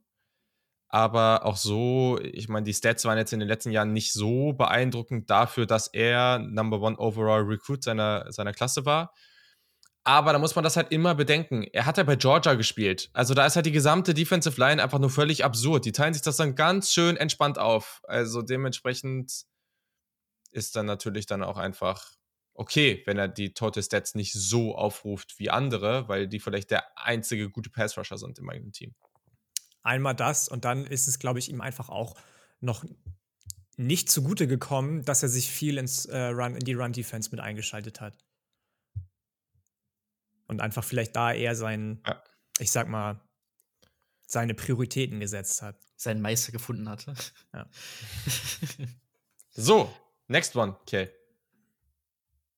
Yes, yes. Ähm, also, Nolan Smith kam jetzt gerade. Äh, die nächsten beiden sind ungefähr auf einer Ebene mit denen. Also, das würde ich ein Tier nennen. Und der nächste wird wahrscheinlich der äh, etwas, vielleicht der umstrittenste Spieler dieser Diskussion. Wo werden, bist du? Sorry, welcher Platz ist das jetzt? Jetzt kommt Platz 4. Ja, okay. Mhm. Jetzt kommt Pla- Platz 4 und wir gehen zu einem Spieler, von dem ich vor, bis vor kurzem nicht viel gehört habe. Und jetzt know. hören wir plötzlich über was von Ich, dem ich, und ich finde den ich, super. hatte, ich, hatte, ich hatte mich noch gewundert, ich hatte mich gefragt, ob der jetzt gar nicht mehr kommt oder äh, ob, also das ist, ich war mir echt unsicher. Aber ja, ich finde es nice. Ja, wir gehen jetzt zu ähm, nicht dem Monster von Loch Ness, sondern zu Luke Van Ness und Oh. ähm, Gott! ja, wir gehen zu Iowa. Wir gehen zu äh, Luke. Lucas habe ich auch teilweise gelesen, aber ich glaube, das war falsch. Luke Van Ness. Ähm, Luke Van Ness war bei Iowa kein klarer Starter. Ich hatte Oder jetzt war- Lukas bei mir stehen. Gut. Ja, ich Dann, ich habe äh, Ich, auf ich irgendeiner auch, Draftseite ich habe, ich Luke habe, ich, gesehen. ich habe, ich habe Ja. immer lang gedacht, es ist Luke und dann habe ich auf der offiziellen Seite von Iowa steht Lucas und überall, deswegen. Dann, Da- Darf man das so kurz sagen? Ich glaube, er ist nicht nur kein klarer Starter, er ist gar kein Starter. Ich glaube, wenn ich es richtig Ja. gelesen habe, hat er nicht eine einzige Ja. Partie in seiner Ja. Karriere gestartet. Das ist schon crazy. um mal kurz meine kleine Zusammenfassung zu zitieren. Äh, Lucas Van Ness hätte bei Iowa mehr spielen müssen. er, war in meinen Augen eigentlich fast klar der beste Spieler dieser Line. Und er war, also, er hat vielleicht nicht diese krasse Production gehabt, aber er hat eine super Explosivität. Er hat vielleicht nicht den optimalen Band, aber er hat eine super Speed-to-Power-Translation. Ich mag seine Agilität. Ganz ehrlich, gib dem ordentliches Pass-Rush-Moveset und du hast hier einen richtig, richtig geilen Spieler. Ähm, natürlich fehlen ihm noch ein paar Sachen. Ihm fehlt so ein bisschen die Upper Body Strength. Er ist einfach sehr, sehr unreif. Ist halt auch relativ jung, muss man dazu sagen. Also ist er auch erst äh, Redshirt Sophomore. Ähm, es gibt hier da noch ein paar Nuancen. Ich würde gerne sehr öfter sehen, dass er seinen Initial Punch an den Mann bekommt. Ich würde gerne mehr Band sehen. Ich habe es gerade angesprochen. Aber für mich ist das auch ein krasser Spieler, der sehr, sehr viel Upside besitzt. Und ich frage mich wirklich, warum der bei Iowa nicht mehr gespielt hat. Also da muss irgendwas gewesen sein. Vielleicht passt er nicht in diese Front rein, schematisch. Ich kann es mir nicht beantworten. Ich fand den auf Tape richtig, richtig, richtig. Bei Iowa muss überall irgendwas gewesen sein. Sie haben sieben Touchdown-Pässe geworfen die ganze letzte Saison. Ich meine, Ja, hätten sie ihn offensiv aufgestellt, wären es mehr also gewesen. Wahrscheinlich. Gott. Naja, aber wenigstens kriegt Bama jetzt ja den Offensive Coordinator von Iowa, ne? Brian Ferentz ab zu Bama. Wäre jetzt mal schön, oder? Okay. Ja, wundervoll. Also besser als Bill O'Brien wird es allemal. Gut, äh, off-topic. Ähm, so, zu Lucas Van Ness. Also, ja, was ich ja meinte. Ähm, alle genannten Punkte, die schon meinte, dazu hat er auch noch zwei Block-Punts gehabt gegen Iowa State, so, da hat auch nur seine Länge nochmal zeigen können, so. Ähm, mit der er manchmal halt ein bisschen unbeholfen dann noch wirkt, so. Das ist so das Ding, was ich mir noch groß aufgeschrieben habe. Ähm, Handplacement auch nicht äh, immer ideal bei ihm jetzt war, klar, wenig Erfahrung als junger Spieler, dann hast du noch nicht alle Feinheiten da und die Technik noch nicht komplett ausgereift. Ähm, aber ja, du hast halt diese echt guten Ansätze von Power und, und Explosivität. Ähm, ja, genau. Ansonsten, ja, ich habe auch geschrieben, dass er auch versatile eingesetzt werden kann oder eingesetzt mhm. werden sollte in der NFL so. Also er kann auch verschiedene Rollen auch einnehmen. Ähm, jo. Ja, das habe ich auch. Also habe hier High Upside Edge mit Inside Potential mhm. stehen. Ähm, und ja, der, also. Eine Sache kurz, der wurde ja teilweise als Nose Tackle aufgestellt. Ja, ja, ja, genau. Das ist halt dann ist wieder. Also so weit Inside weiß ich jetzt auch nicht, aber. Nee, aber das ist schon geil. ja. Aber also auch diese Tackling Range, die Speed to Power, ähm, der, der, hat auch mit gutem Einsatz gespielt. Ähm, natürlich muss der, also das ist halt so ein klassischer Fall. Man sieht eigentlich kaum was Negatives ähm, außer, dass der halt so die typischen Sachen hat. Das Pass-Rush-Arsenal ist noch nicht ganz da, Pad-Level ist ein bisschen hoch, ne, Hand-Placement kann auch besser. Wenn all diese Sachen, die halt dadurch kommen, dass du mit relativ wenig Erfahrung spielst äh, oder halt einfach nur nicht genug gespielt hast. So, das ist ein Riesenunterschied. Er hat halt, er ist Ratchet Sophomore und hat kein Spiel gestartet. Zach Harrison hat halt vier Saisons bei Ohio State gespielt. Ähm, und das ist halt schon was, ähm, da muss man halt einfach gucken, wie man das bewertet. Das ist nicht so einfach. Also hier finde ich es auch okay, wenn man den relativ niedrig sieht. Die, die Projection ist hier schon da, aber also das ist schon ein sehr, sehr spannender Typ. Und ich bin sehr gespannt, wo der geht. Also ich könnte mir vorstellen, dass die NFL sich auch in den Reihen quatscht und äh, Daniel Jeremiah hatte den neulich sogar in der Top 10 in seinem Mock. Mhm. Es würde mich nicht überraschen, wenn das am Ende passiert. Also das finde ich jetzt nicht völlig absurd. Ich glaube aber genauso, dass es da halt Leute geben wird, die den angucken und sagen so, yo, wo ist die Production? Das finde ich dumm. Ich nehme den in Runde 2. Ich hätte mir gewünscht, dass der noch ein Jahr am College bleibt, tatsächlich. Das wurden wir ja im Mockdraw in, in der, in der ähm, letzte Woche gefragt, in der Mailback. Mhm. Und da habe ich gar nicht an ihn gedacht, weil, wie Claire schon gesagt hat, man hat gefühlt gar nichts von ihm gehört bis vor ein paar Tagen. Ähm, das wäre, glaube ich, jemand gewesen, dem es definitiv gut getan hätte, noch ein Jahr am College zu bleiben und so ein bisschen einfach zu zeigen, das sind meine Tools, die ihr schon gesehen habt. Jetzt seht ihr auch die Stats und dann wäre das, glaube ich, für 2024 eine richtig safe Sache gewesen. Aber ich mochte den auch sehr und das hat sich auch mal im Ranking niedergeschlagen.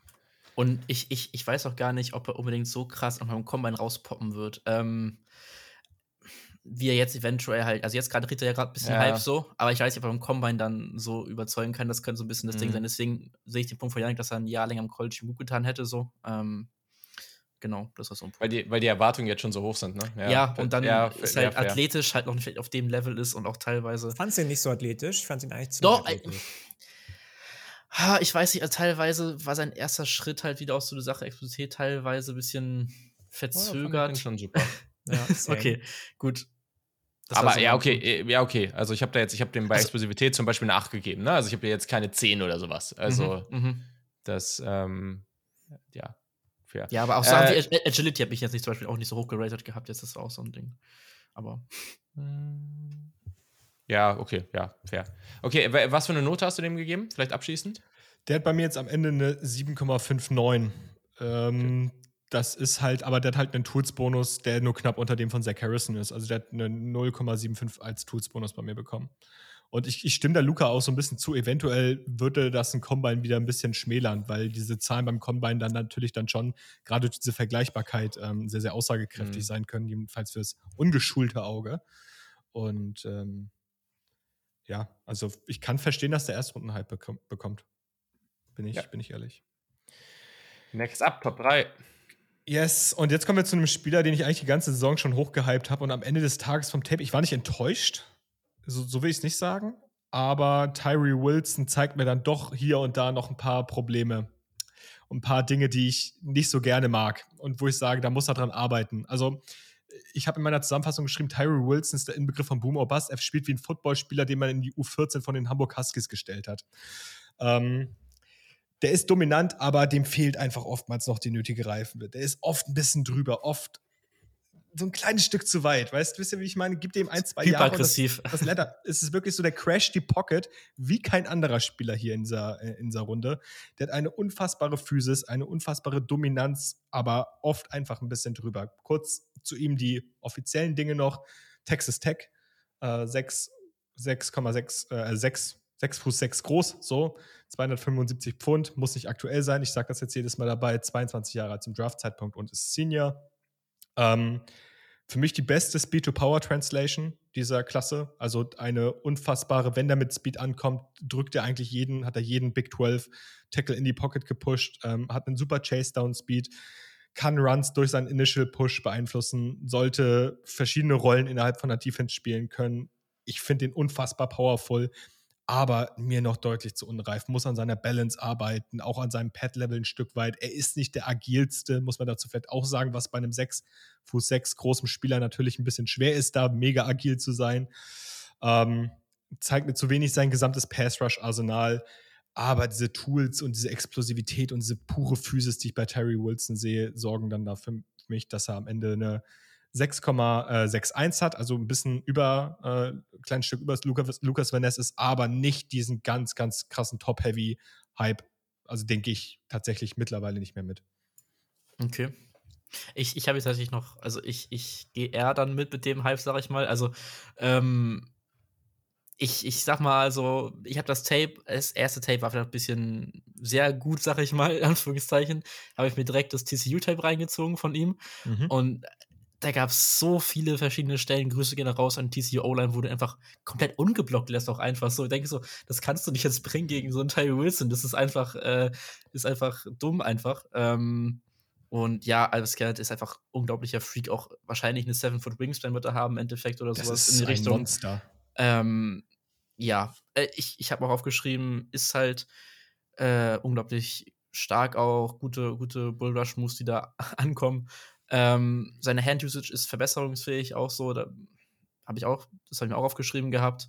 Ähm, ansonsten ist als Run-Defender aber auch fähig so. Also, das ist jetzt nicht so einer, der da auch äh, im Run nicht gefährlich agieren kann oder nicht den Run st äh, stoppen kann. Tackling sieht bei ihm auch gut aus. Ähm, und er ist einfach dieser, dieser unglaublich krasse Penetrator von einfach so Gaps. Wenn du ihn auch einfach zwischen zwei Leute stellst und da die Gap penetrieren kann, so, dann ist es einfach unglaublich krass. Ähm, ja, was ansonsten ähm, ist nicht mehr so krass. Ja, Snap muss er teilweise ein bisschen besser timen, dass er da schneller wegkommt. So, das ist so ein Ding noch gewesen, was ich mir noch aufgeschrieben habe. Ähm, das sind halt noch ein bisschen seine athletischen Tools dann noch einzusetzen manchmal. Und diese Überaggressivität, was Kay auch meinte, ist auch halt das, ja, was auch besser verbessert werden muss. Janik, was denkst du? Ich habe den auch auf drei. Also, was soll ich da groß eigentlich noch zu sagen jetzt? fand, okay. fand Kiel fast schon ein bisschen negativ dafür, dass er ihn auf drei hat. Also, ja, das, das über Thema viele ist, Spieler besser gesprochen. Ja, das, das Thema ist, die Sachen, die ich mir halt als Schwäche bei ihm äh, aufgeschrieben habe, das sind dann alles Dinge, die ich tatsächlich im, im großen Gesamtbild nicht so krass äh, gewichtet habe. Also mhm. beispielsweise, er hat halt bei mir bei Agility, dadurch, dass ich nicht so agil finde, hat er eine 4 bekommen am Ende aber der hat halt Size-Score hat er bei mir eine 10. Ne, einer der mhm. wenigen Spieler, einfach weil der, und bei Power hat er auch eine 10. So, das, das einfach, der einfach, in manchen Trades hat er einfach äh, die volle Punktzahl bei mir bekommen. Und das ist dann halt auch die Sache, mit dir welchem, gewinnt. welchem Faktor? Also Power habe ich mit 0,16 gewichtet. Mhm und äh, den Size-Score mit 0,08. Das ist vielleicht nicht so mega wichtig, aber dazu hat er dann zum Beispiel noch Play Strength, was ich mit 0,1 gewichtet habe, hat er eine 9 bei mir bekommen. Ja. 1 zu 1 gleiche Gewichtung und Punkte. Ja, ja war ja auch das so, okay, was geht. So, ähm, hat er meine Tabelle. habe ich 1 als Ich habe Size-Score ein bisschen höher, habe ich bei 0,1, aber sonst auch ja. gleich. Ja. ja, das. Ja, ist ja fair. Ist ja ne? fast gleiche. Also, ja, ja. Ja, also ich habe zum Beispiel auch einfach mal als klein, äh, kleine Anmerkung hier, ich habe Motor am Ende eine 0,01 gegeben. Ja, äh, same. einfach weil ich Motor mir nicht anmaße zu mhm. gewichten, beziehungsweise wenn ja. es mir wirklich eklatant auffällt, dann gebe ich da halt auch eine Null. So, ne? Also wenn mir wirklich ein äh, Spieler mit Motor-Issues auffällt, dann gebe ich dem eine Null und dann fällt das auch ein bisschen ins Gewicht. Aber ansonsten. Ich finde das auf die Tackle noch ein bisschen wichtiger als auf Edge jetzt so gewesen. Da habe ich es auch ein bisschen höher mhm. gewichtet, aber hier jetzt auf Edge, hm, ja, ja. sehe ich eh nicht. Fair. Aber das kann ja, das kann ja wirklich ja. jeder anders, anders angehen. Ne? Ähm, ja. ja. Ja. Ja, ich fand Tyree Wilson auch super. Ich bin überrascht, wie sehr ich einen Spieler mögen kann auf Edge, der halt echt jetzt nicht so der Speedrusher ist, sondern nicht besonders agil ist. Also, dass der das trotzdem so gut hinbekommt ähm, und auch so eine Grade von mir bekommt, das ist schon ziemlich, ziemlich nice. Also, ich bin da genau bei dir, Kiel. Also, Size, glaube ich, auch die 10. Ich habe bei Power die 9. Ich habe bei Play Strength die 9. Ähm, und das ist schon dazu der Tools-Bonus relativ hoch ausgefallen. Das hilft dann natürlich an der Stelle. Ähm, ja, und hatte ja auch, wenn ich das jetzt richtig recherchiert habe, was die Pass Rush Win Rate angeht, war der Top 10 im College Football. Also auch das ist, hilft natürlich. Ähm, ja, also der, der, ist, der kann halt mit der Größe und der Länge auch gar nicht so quick und bendy sein. Also das, das ist einfach physisch nicht möglich und da muss man das natürlich auch sehen und der will mir auch manchmal noch ein bisschen zusammen im Kopf durch die Wand. Funktioniert aber natürlich auch oft genug gut. Das, das, das wird er in der NFL dann ein bisschen umstellen müssen. Das wird nicht genauso funktionieren, aber ich, also ich finde das auch schon durchaus gerechtfertigt, wo der in vielen Mockdrafts dann so gehandelt wird. Ähm, und daher, ja, cooler Spieler. Ich, ich finde es schon geil, weil ich ja immer derjenige war hier, der auf Twitter und im Podcast ja. immer Tyree Wilson, ja. My man. Und jetzt bin ich, glaube ich, wahrscheinlich sogar relativ äh, vergleichsweise negativ auf dem. Für mich ist das ein Spieler, äh, der hat jetzt in meinem Grading äh, eine 7,61 bekommen. Ich denke, der wird aufgrund seiner Upside Top 10 gehen. Wenn ich ja, mir, also was ich so vermute. Aber dann ist man halt auch schneller enttäuscht, ne? Also wenn man, ich ja. glaube, wenn man halt so Spieler hat, die man selber so abfeiert, das heißt ja nicht, dass man die vielleicht immer noch so einfach als Spieler lieber mag als andere, aber dann, ich sehe ja. jetzt auch schon, wie andere JSN auf Wide Receiver höher haben werden als ich, weil ich vielleicht dann irgendwie dann doch irgendwie kritischer bin. Keine Ahnung, kann passieren, aber ich muss auch sagen, so Teams wie Texas Tech habe ich halt auch einfach weniger geguckt. Mighty Big 12 hier, das, das finde ja, ich. Ja, ja. Das, äh ja, gut, okay, weiter im Text. Äh, es gibt äh, hier noch Text, zwei Spieler, okay. die offensichtlich äh, auf dem Board fehlen. Ähm, egal, wo wir die jetzt dann unterschiedlich haben. Aber wäre komisch, wenn die gar nicht in der Top 10 vorkommen würden. Ja, ähm, auf zwei, ich glaube, das sind jetzt die offensichtlichen Namen. Äh, auf zwei, wir gehen in die ACC, wir gehen zu Clemson und wir gehen zu KJ. Nein, wir gehen zu Miles Murphy. Ähm, Aber den habe ich, hab ich in meiner Top 10 drin, muss das ich sagen. Ich, das hatte ich mir fast schon gedacht. Ja, aber, aber ja. Wir gehen, wir gehen zu Miles Murphy. Erstmal, erstmal zu Miles Murphy. Wir können ja später noch über KJ Henry reden. Ähm, Clemson, wie bereits angesprochen, 6 Punkt 6'5 groß, 275, 21 Jahre alt zum Draft-Zeitpunkt, ist ein Junior, war auch in einer Klasse mit Will Anderson. Das waren so die beiden Edges, die so die, die Spitze der Recruiting-Class bestimmt haben. Und Miles Murphy kann alles sehr gut. Der hat einen explosiven ersten Schritt, der hat eine ziemlich, ziemlich gute Handarbeit, einen starken Core zum Edge-Setten. Ähm, ich würde mir manchmal ein bisschen mehr Pass-Rush, mehr Pass-Rush-Moves bei ihm wünschen, auch wenn man da die schon manchmal durchsieht. Ähm, ich mag seine Agilität. Ich würde mir manchmal einfach gerne so ein bisschen mehr Flashiness von ihm sehen. Ich glaube, das ist das Einzige, was mich von noch mehr bei ihm wirklich abhält. Also eine super Speed to Power, tolle Play Strength, explosiven ersten Schritt, aber halt nicht dieses High-End Flashiness, was mich irgendwie davon überzeugt, ihn noch höher zu ranken. Ähm, eventuell manchmal auch ein bisschen unentschlossen, würde ich fast schon sagen. Einfach auch sehr diszipliniert. Das ist mir bei dieser gesamten Clemson-Line aufgefallen. Das ist wirklich sehr, sehr wenig. Du hast, du hast in so einer Clemson-Line nicht so einen Tyree Wilson, der einfach volle Möhre durchschießt. Du hast halt einfach dieses disziplinierte, jeder hat hier seine Responsibilities und die werden gnadenlos durchgezogen. Mir oder Dabo Sweeney komplett egal, ob deine Production dann runtergeht oder nicht. Oder ja, ähm, ist für mich ein krasser Floor-Pick, vielleicht mehr, also vielleicht auch der Floor-Pick des obersten Tiers für mich. Ähm, und hat bei mir am Ende schon mal vorweggenommen als Grade eine 8,39 bekommen. Und damit ist er bei mir im Grade. Nee, doch, ist er das Grade hier? Ich, doch. Ja, ist am Grade hier. Ja. Yannick. Ich finde das ganz, also du hast, ich weiß nicht, ob ihr darüber nachgedacht habt, so wie ich darüber nachgedacht habe. Letztes Jahr fand ich, dass jemand an 1 war, Trevor Walker, also Nummer 1 Overall Pick, der da nicht hingehört hat. So. Jetzt habe ich mir Miles Murphy angeguckt und habe so ein bisschen das Gefühl gehabt, ich sehe da viel von Trevor Walker, fand den aber im Gegensatz zu dir, ich weiß nicht, wie du Trevor Walker damals fandest, aber ich fand den viel flashier als damals Trevor Walker. Also ganz ehrlich. Viel mehr klassischer Pass-Rush-Spezialist. Ich, also ich mochte so gut wie alles, was ich an dem gesehen habe. Dazu kommt, dass er wahrscheinlich der beste Runstopper der Klasse ist, von den Edge-Defendern, für mich zumindest. Und ähm, ich habe den auch hinter dem anderen Spieler, der jetzt noch kommt. Ich glaube, wir können den Namen schon sagen, oder? Will Anderson, das überrascht hier keinen, dass der jetzt an 1 wahrscheinlich steht, aber das war ein ganz, ganz knappes Ding, weil ich den so gut finde einfach. So gut. Und es war bei mir auch nicht so krass, wie ich es am Ende gedacht hätte. Also er ist für mich eine relativ klare 2 und der Abstand zu Will Anderson und einem anderen Spieler, der leider nicht deklärt hat, ähm, der ist gar nicht so groß. Ähm, Aggressivität dabei. Geil. Ja, da kriege ich wirklich Aggression. Es geht um, einmal kurz Spoiler Alert. Meine eigentliche 2 wird tatsächlich Jared Verse gesehen. Den habe ich evaluiert, den habe ich ja. gegradet und Jared Verse wäre ziemlich klar meine Nummer 2 gewesen. Und das ist jetzt ein bisschen schade.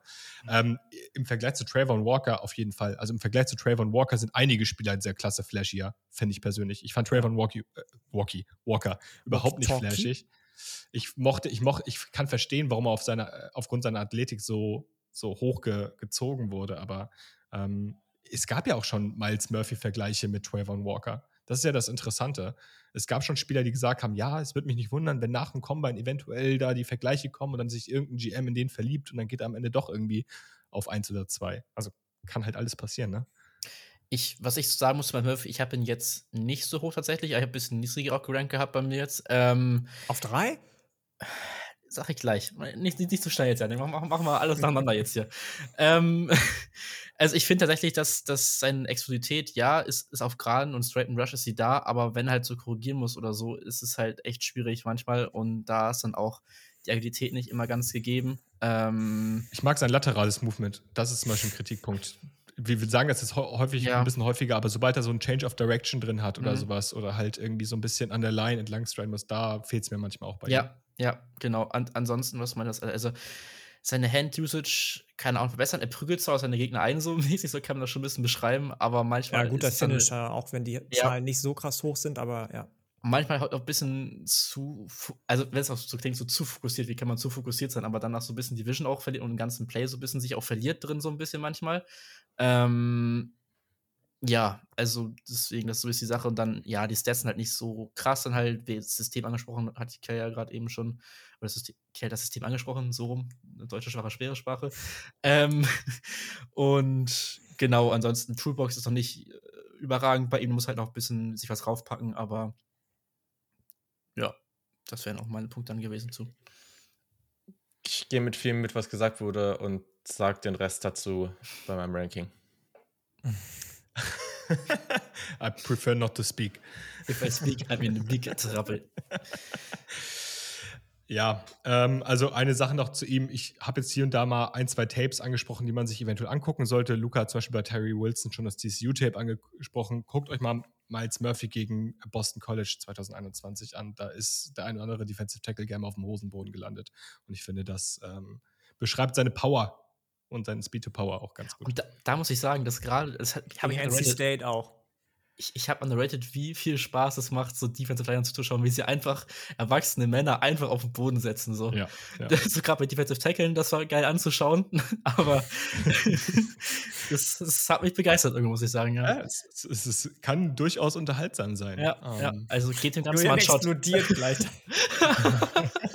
Nee, alles gut. Ich habe nur gesehen, wie Yannick sich bestätigt fühlt äh, in seinen Lieblingspositionen hier. Tja. So, gut. Kommen wir nun zum Elefanten im Raum. Ähm, Nein. Nein. Warum nicht, Luca? Warum eigentlich Es ist doch passend. Nicht? Ja, es ist passend. Gut. Ei, ei, ei, ei, ei. Oh Gott. Wir kommen zu ja. Will Anderson. Kurz noch zu Miles Murphy. Meine, äh, meine endgültige Grade von Miles Murphy reiche ich kurz noch nach. Ich weiß nicht, ob ich es schon gesagt habe ist eine 8,39 und Will Anderson toppt das Ganze nochmal mit einer 8,83, ist also ganz knapp unterm Elite-Level bei mir am Ende gelandet. Ich denke, dass da am Ende ein bisschen Bama-Bias mit reinspielt im negativen Sinne. Ich tendiere oft mal dazu, meine Alabama-Spieler ein bisschen negativer zu sehen. Es gibt viele Leute, die ihn als klaren Blue-Chip sehen. Ich weiß nicht, ob ich das da wirklich mitgehe. Naja, zu Will Anderson. Will Anderson, Alabama, 6'3 groß, 200 143 Pfund gelistet, 21 Jahre zum Draftzeitpunkt Junior. Will Andersons Spitzname ist der Terminator und das passt ganz gut, denn Will Anderson terminiert gerne mal ganze Spielzüge. Ähm, Will Anderson ist explosiv, powerful, strong, gewinnt über verschiedene Arten seines Pass, seine Pass-Rush-Snaps, aber auch Will Anderson ist tatsächlich nicht perfekt und das sind zwei Punkte, die ich einmal gerne ansprechen möchte. Ich Nein, glaube, doch. über seine Stärken können wir hier noch ganz, ganz viel sprechen. In meinen Augen hat Will Anderson einerseits das Problem, dass wir alle mit seinen Pass-Rush-Zahlen und seinen, seinen Pressures und Sacks und so weiter immer sehr, sehr viel rumhantieren und seinen Tackles verlost. Es ist tatsächlich sehr, sehr viel Production dabei, die über ungeblockte Plays kommen. Also Will Anderson wird oft einfach mal vernachlässigt von gegnerischen Offensive Lines, von gegnerischen Offensive Coordinators. Koordinatoren ist natürlich deren eigene Schuld, aber viel seiner Production kommt über unkonventionellere Wege, sei es über Stunts, sei es über irgendwelche, ja, wie gesagt, ungeblockten Plays etc. Ähm, und ich finde, Will Anderson hätte sogar noch eine viel höhere Production haben können, denn er hat in meinen Augen so ein kleines Play, Finish das Play-Problem. Also Will Anderson könnte viel, der viel will mehr tackeln. Ne? Er wollte es oft nicht. Das ist ja. jetzt okay, Luca, oder was? Das ist jetzt okay. Wenn ich das darf, darf ich das oh. auch. So. Gleichberechtigung. Gut. Ja, also Will Anderson hat oft das Problem, dass er seine Plays nicht komplett finisht. Er ist oft im Gesicht der gegnerischen Quarterbacks. Jedes Spiel eigentlich in jedem Quarterback. Es gab eigentlich keinen Tackle, obwohl ein, zwei fallen mir dann doch ein, die ihn konstant stoppen konnten. Ähm, hat dann aber oft einfach so, ihm, ihm, fehlt dann nicht unbedingt die Technik, aber oft ist er dann zu überhastet. Will, zu überhastet tackeln, trifft dann maximal eventuell nochmal einen Schuh, könnte das eigentlich viel besser finishen, denn die Explosivität, Explosivität hat er. Er hat eine super Handarbeit, eine geisteskranke Leverage. Also der arbeitet super mit der Leverage seiner Gegner. Ich finde, hier wird bei Will Anderson werden viel über, wird viel über Size Concerns gesprochen. Aber die sollte man bei ihm nicht haben. Wir haben bei Nolan Smith darüber gesprochen, dass der stärker spielt. Will Anderson spielt eigentlich wie ein 6-5-Spieler. Mit, mit deutlich mehr auf, er, auf den Rippen, als er hat. Und das muss man irgendwie in meinen Augen mit einberechnen. Ja, ähm, also das Tackling ist halt wirklich so das ein Ding, was mir aufgestellt was wirklich echt, was er verbessern muss, weil sonst wird das echt schwierig, auch wenn er vielleicht dann auch eher als 3, 4 Outside Linebacker eingesetzt wird, dann wird er auch Open Field Tacklings mal mehr haben und das könnte dann ein bisschen schwierig werden. Ähm, aber auch ansonsten, also seine Counter-Moves, äh, das habe ich auch bestimmt teilweise inkonstant, aber das ist halt auch auf hohem Niveau dann irgendwo auch äh, rummeckern so. Ähm, Ansonsten, er hat den Band, Exklusivität, Power, also das ist so äh, wirklich, wenn man sich den anschaut und schon ein paar jetzt gesehen hat, das ist wirklich einer, so, so ein prototypischer Edge-Rusher, wie du ihn haben willst eigentlich. Ähm, von den Maßen nicht ganz, aber schon sehr, sehr nah dran und er spielt halt auch so, wie die Maße eigentlich sein sollten, wie Kian meinte. Ähm, was auch gefallen ist, noch sein, seine Füße stoppen gefühlt nie, er sind immer in Bewegung irgendwie. Ähm, gibt das Play auch nie auf, was Kian auch schon meinte, so. Ähm, ja, unglaublich gute Upper Body Strength auch. Ähm, Leverage ist krass. Äh, ja, Will Anderson, ne? ja, also ich meine, das ist keine Überraschung. Ich glaube, wir haben den alle auf 1, oder? Jo. Ja. ja, also ich, ich glaube, das ist keine Überraschung.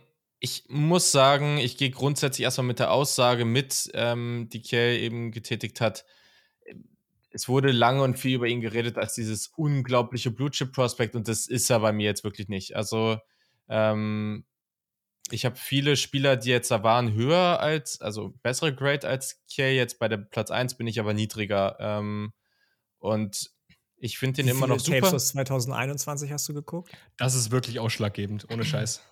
Ein paar, also zwei, ja. drei. Also, äh, ja, wie gesagt, ne, ich, ich mag den unglaublich gerne. Ich glaube, der wird sehr hoch gehen mm, und ich würde den auch sehr hoch ziehen. Ähm, aber letztendlich, weiß ich nicht. Also, ich finde, also, ja, ich, ich finde das schon fair, was ihr gesagt habt. Ich finde das auch unglaublich gut, wie er mit Leverage arbeitet. Ich habe das auch aufgeschrieben. Also, hervorragendes Verständnis von Leverage, habe ich mir genauso aufgeschrieben. Gleichzeitig ist die Länge, ist halt jetzt schon, ich, ein bisschen negativ habe ich es ihn schon angerechnet. Ähm, ich glaube schon, dass es halt Bodytypes oder gewisse Tackles geben wird, gegen die er halt dann schon mal Probleme bekommen kann. Das kann ich mir schon durchaus vorstellen.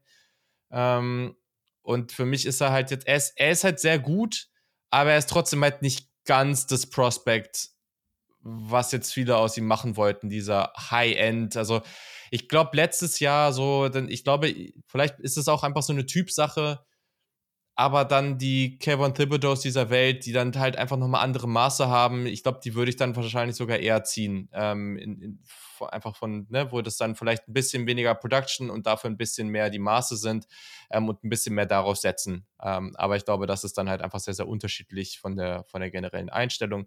Hab den immer noch an eins von meinem Platz zwei gar nicht so deutlich, ähm, aber ja, trotzdem sensationeller Spieler, sehr, sehr gut. Dann erzähl doch mal, wenn bei dir an zwei ist, weil du eben so bei Miles Murphy geprustet hast. Nö, geprustet gar nicht. Also ich kann das vollkommen nachvollziehen. Ich habe den halt woanders. Das, das aber wirkte so ein bisschen. Ja, ich kann einfach mal meine Top 10 durchgehen. Ich habe, wenn ich es jetzt richtig beobachtet habe, tatsächlich genau die gleichen zehn Spieler. Also hier oh. kommt kein neuer dazu. Dieses Ranking sieht noch ein bisschen anders aus. ähm, also nur weil er eben erwähnt wurde, mit 0,2 Unterschied auf 11, ähm, nee, 0,02 Unterschied so rum, ähm, auf 11. Aber immer noch im Starter-Tier, so irgendwie irgendwo in Runde 3, habe ich KJ Henry. Also der wurde eben erwähnt. Ähm, kann Luca gleich nochmal was zu sagen. Ich habe Tuli, Tui Polotu von UC auf 10. Hm, mag den gerne, haben wir eben schon ausführlich drüber gesprochen. Ich habe auf 9 BJ Ojolari, da sind wir auch noch relativ ähnlich. Ähm, alles, was wir eben gesagt haben. Ich habe auf 8 Keon White. Ja, und dann, das ist wahrscheinlich der Schocker in meinem Ranking. Ich habe das einfach bewertet und am Ende kam das raus. Ich habe auf 7 Miles Murphy. Ähm, ich ich finde ihn, ich find ihn gut, klar weil ich habe immer noch, ich habe den als Above Average Starter, ne? Also ich ziehe den in Runde 2, habe ich kein Problem mit. Aber ich finde persönlich, ich finde das Leverage nicht gut. Also, keine Ahnung. Ich finde, ich finde, das wird auch ganz, ganz entscheidend für seine Karriere sein. Ich finde, der hat viel zu oft seine Füße auch sehr nah beieinander, wodurch der sich in so eine Position bringt, dass er halt sehr offen dafür ist, das Leverage zu verlieren in der Situation. Ähm, Pad Level ist mal gut, aber auch zu inkonstant. Und dann die Agilität. Da haben wir, oder habt ihr eben schon drüber gesprochen. Ich habe die schon, ich fand die nicht so besonders genial. Ähm, und ja, also diese Mischung aus Leverage und Agilität, das hat irgendwie, ich weiß nicht, ich habe bei ihm da eine, vielleicht auch ein bisschen too much meine Sorge da an der Stelle, aber hat da bei mir dazu geführt, ähm, ich weiß nicht, dass, dass ich es nicht so genial fand. Ähm, und es ist ja immer noch relativ hoch. Also ich glaube jetzt auch im Vergleich, ich glaube, ich habe einfach die Mitte viel höher als Kiel. Ich habe da immer noch eine 7,61. Deswegen, ähm, aber genau, habe den jetzt da. Ich habe einen Platz davor, dann ist das auf der 6, ne? Genau, auf der 6 habe ich Isaiah Foskey, haben wir auch schon genug drüber geredet. Auf der 5 habe ich Lukas Van Ness. Macht sehr viel Spaß, aber mal gucken. Aber auch hier setze ich drauf. Ich habe dann auf 4 Zach Harrison. Ich, ich habe da selber im Leben nicht mit gerechnet. Also, das ist wirklich ich habe wirklich gedacht, dass der nicht in meiner Top 10 landet davor, weil ähm, das fand ich einfach sehr, sehr überraschend, aber ich habe das gesehen und dann einfach mir nochmal ausführlicher angeguckt und ich finde die Tools einfach so krass und da setze ich jetzt halt einfach drauf. Ich setze darauf, dass der sehr viel mehr aus seiner NFL-Karriere macht, als das, was am College passiert ist. Spricht nicht für Ohio State, aber ähm, bei vielen anderen Edge hat es in den letzten Jahren sehr gut funktioniert, hier jetzt nicht. Er war immer der, der halt der next up-and-coming Number One-Pick sein sollte oder Top-5-Pick sein sollte. Ist nicht passiert.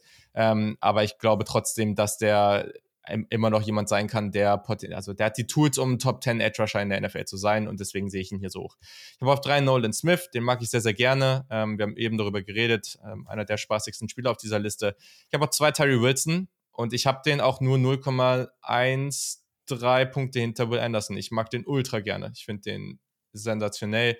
Ähm, wir haben eben da auch drüber geredet und dann habe ich mit einer 8,39 in der Great Tier den lieben Will Anderson von Alabama. Ja, ist meine Top 10. Gut. Ich würde würd ich übernehmen sonst. Ähm, Gönnen Sie sich. Also, meine Top 10, also ich muss sagen, die letzten drei Plätze, so 9, 10, 11, das ist wirklich haucheng gewesen im Rating bei mir. Also ganz da nicht reingeschafft hat es bei mir noch Derek Hall ähm, von Auburn. Tatsächlich. Ähm, dann auf 10 KJ Henry, eben gerade äh, kurz angesprochen worden schon. Ähm, ja, also KJ Henry kann ich mal kurz noch mal kurz Breakdown geben, was ich von dem halt so. Also ist halt ja, er hat halt teilweise sogar ein bisschen Inside gespielt, was ich ein bisschen komisch fand, weil er auch nicht ganz die Masse dann dafür hat irgendwo.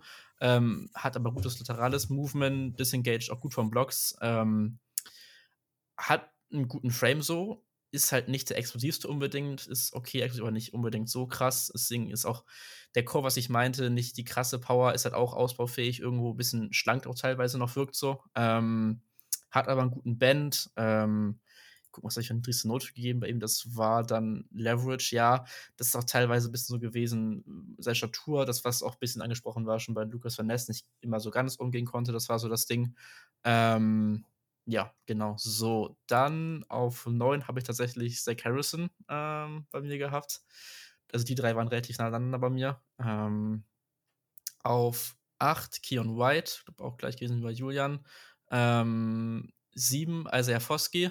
Ähm, auf 6 dann Lukas Van Ness schon. Ähm, ja, ich, ich würde da ein bisschen, ja, die, die Erfahrung und das alles so, dass das ist halt so ein Faktor, den man nicht ganz ausschließen kann und auch seine ja, Agility-Sachen, was ich ja vom Common angesprochen hatte vorhin, das könnte eventuell noch ein bisschen ihn dann so ins Bein schießen. Ähm, aber ich bin auf jeden Fall gespannt, bis zum Nerv-Tape nochmal anschauen, weil ganz so viel gesehen oder konnte man auch gar nicht sehen am College jetzt so. Ähm, genau, auf 5 habe ich dann BJ Ojolari. Ähm, Love Me Some BJ an der Stelle. Ähm, ich habe den Michael vorher geschickt, den Spruch. Ach, er, er, war, er war sehr begeistert. Ähm, ich habe den tatsächlich ein bisschen höher, weil ich einfach diese athletische Upside von BJ Ojolari unglaublich spannend finde. Ähm, und ja, Runstop finde ich eigentlich auch nicht ganz unwichtig bei Edge schon, aber da habe ich es jetzt nicht so hoch angerechnet bei ihm, obwohl ich es auf jeden Fall als einen großen Konzern bei ihm sehe. Ähm, auf 4 habe ich Miles Murphy also auch nicht an Nummer 2 gehabt bei mir. Ähm, ja, bin ich so ein bisschen Mittelmann jetzt da, was der Jule meinte, so krass und sehe ich ihn jetzt auch nicht, aber ich sehe ihn halt auch nicht als Nummer 2 Edge Rusher. Ähm, auf 3 Nolan Smith angesprochen, haben wir auch lange drüber geredet. Auf 2 Ty Wilson und auf 1 Will Anderson so. Ähm, und 2 Ty Wilson, das ist halt wirklich, also 1 und 2 sind bei mir das heißt relativ nah. Ich muss kurz mal gucken. Welche ähm, Grades hast du bei den beiden? Ja, ich, ich, ich schaue gerade nochmal. Ähm, Will Anderson habe ich tatsächlich eine 8,85. Ähm, und Ty Wilson, na gut, okay, eine 8,145. Also ist schon ein bisschen auseinander, aber es Nolan Smith sind dann fast wieder noch ein ganzer Punkt, das ist dann 7,345. Also die beiden sind schon für mich relativ klar die Spitze so. Oh, alrighty mighty, alrighty mighty. Ich habe noch einen Spieler in den Top 10, den keiner von euch in der, den Top 10 hat. Ich weiß nicht, ob ich das falsch gelesen habe in der Tabelle, dass der nicht dick markiert war, also fett markiert war, dass das heißt, dass der eventuell da landen kann. Äh, ich habe noch Byron Young an der 10 ähm, von Tennessee. Uff. Meine 11 war auch der Recall übrigens. Byron Young, purer Edge, kaum Impact gegen den Run, sehe ich. Ziemlich alt, auch das, aber ich mochte, dass der sehr, sehr gute Acceleration gepaart mit Geschwindigkeitswechsel hatte. Die Fußarbeit hat mir gefallen. In engen Räumen ist der twitchy, was manche nicht mal auf, auf ähm, weitem Feld sind. Benutzt seine Größe clever. Der ist, glaube ich, 6'5 auch groß. Also mega, mega groß. Dafür super schmal. Das ist dann schon wieder ein bisschen, ähm, ja, da, da kommt dann eben zu, zu tragen, dass er dieser pure, nee, 6'3 ist er groß, pure Edge Rusher ist. Ähm, ist nicht so kräftig, setzt zu selten Power Moves, äh, Counter Moves und deswegen eben dann auch nur an 10 ähm, und nicht viel höher. Ansonsten sieht das aber relativ ähnlich aus wie, ich glaube, bei größtenteils Kiel. An 9 habe ich Keon White, an 8 Kiel wollt, Sorry, Kiel, wolltest du was zu Young sagen? Genau, ich wollte zu Byron Young kurz noch was sagen, sorry. weil äh, was bei dem halt, also du hast sein Alter angesprochen, der ist halt 25. Ja. Und ich fand den auch erst mega cool und mega interessant. Das war ein bisschen, ich war, war so kurz davor, mich in den ein bisschen zu verlieben. Aber was mir bei dem aufgefallen ist, der ist eigentlich mega explosiv, aber der hat viel zu viel. Ich habe es schon angesprochen, False Steps. Der ja. ist wirklich ja. echt immer deutlich zu spät weg von der Line. Der muss ja. definitiv in der NFL noch gecoacht werden. Und Super, das ist auch erst ans Schuko gegangen.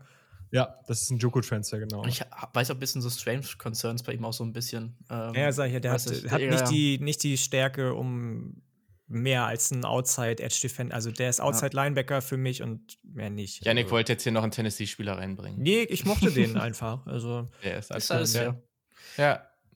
Ähm, an 8 BJ Ojolari, 7 Zach Harrison, 6 Isaiah Foskey, 5 Lucas Van Ness, 4 Nolan Smith, 3 Terry Wilson und 2 und 1 Murphy und Anderson.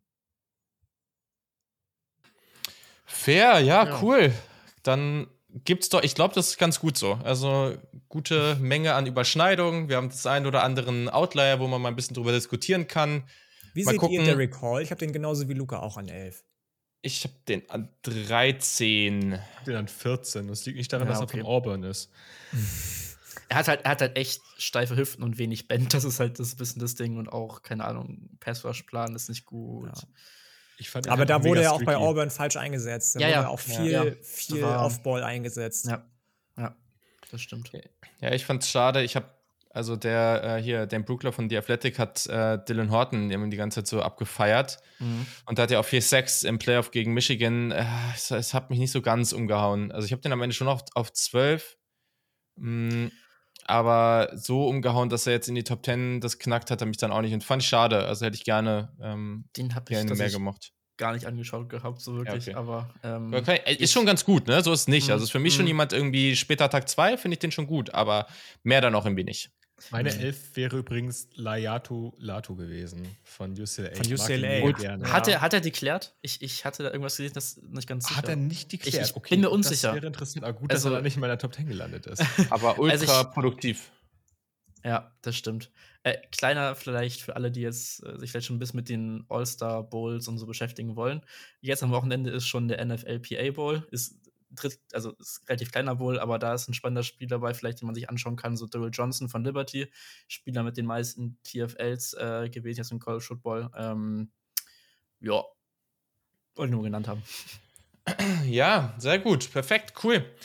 Dann folgt uns da überall auf den Kanälen. Mm, Gerade auch auf Twitter, äh, auf Twitter, auf, ja, da auch, aber auch auf Twitch, mhm. ähm, wenn dann da bald was äh, passiert. Also ähm, gerade auch Luca und Kiel, ich muss mal gucken, ob das bei mir so reinpasst, aber wollten auch da zum Beispiel was irgendwie so zum Senior Bowl oder zum Combine und so machen. Ich glaube, das wird ganz cool. Und sonst, es wird jetzt nicht immer zwingend genau eine Woche zwischen den Folgen liegen. Das kann irgendwas so zwischen sieben und zehn Tagen sein. Ich glaube, der Plan ist gerade, wir spoilern es jetzt einfach mal noch nicht. Ähm, ich glaube, der Plan ist, dass es nächste Woche wieder zwei Positionen gibt äh, oder in der nächsten Folge. Ähm, es ist immer sehr unterschiedlich. Also bei den Quarterbacks machen wir natürlich nicht noch eine zweite Position dazu. Wir haben ja auch noch genug Zeit. Nur so ein bisschen aufteilen mussten wir es halt. Ähm, aber das wird sehr gut. Ich dachte, wir, wir werden Long Snapper noch mit den Quarterbacks. Yeah. Ja, okay. Ich finde auch, wir müssen hier, glaube ich, so eine, so eine Strafkasse oder so einführen. Nach dem letzten Spruch von Luca, äh, da muss es irgendwie, muss eine, muss eine Strafe geben oder so, was ich finde. Ähm, also. Da könnt ihr auch uns mal Rückmeldung zu geben. Ähm, okay es ist, ich möchte kurz ergänzen, nicht, dass wir unaufgeklärt aus der Folge rausgehen. Es ist ganz interessant. Also er hat wohl, er ist wohl zurückgekommen, aber Fantasy Pros hat schon einen 2023er Fantasy Football Scouting Report vor drei Tagen für ihn Ja, vor drei Tagen habe ich auch eben gelesen. Das ist natürlich äh, super, wenn die Informationen da so unausbalanciert ja. sind. Also ja. ich gehe davon aus, dass er zurückkommt ans College. Okay. Ja, es ist teilweise auch echt undurchsichtig, ne? Also wenn man das googelt, dann ist es teilweise echt nicht so leicht rauszufinden, was ich dann irgendwie auch verrückt finde. Pro-Tipp mhm. immer auf die Twitter-Accounts gehen, weil die ganzen Statements da äh, hochgeladen Stimmt. werden. Das ist immer ganz gut. Hast, äh, ja, da, da weiß ja Luca Bescheid. Sehr gut.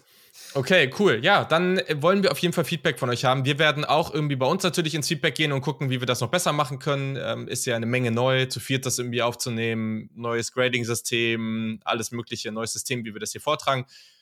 Ich fand jetzt die Art und Weise, wie wir das gemacht haben, eigentlich ganz cool. Nimmt auch immer mal wieder so eine andere Person ein bisschen mehr in den Fokus und die anderen können sich dann ein bisschen eine entspanntere Aufnahme machen. Ist eigentlich auch ganz cool. Mm, und dann machen wir das jetzt so weiter, würde ich sagen. Schreibt uns da auf jeden Fall, wie ihr das so seht. Und wir wollen das natürlich noch besser machen. Und sonst freuen wir uns auf spaßige Diskussionen auf Twitter und im Discord natürlich. Ja, und jetzt entspannte zweieinhalb Stunden. Wir merken, Draft Season ist da. Und genau, dann bis zur nächsten Folge. Wir freuen uns drauf. Bis dann. Ciao. Ciao, Kakao. Ciao. Ciao, ciao.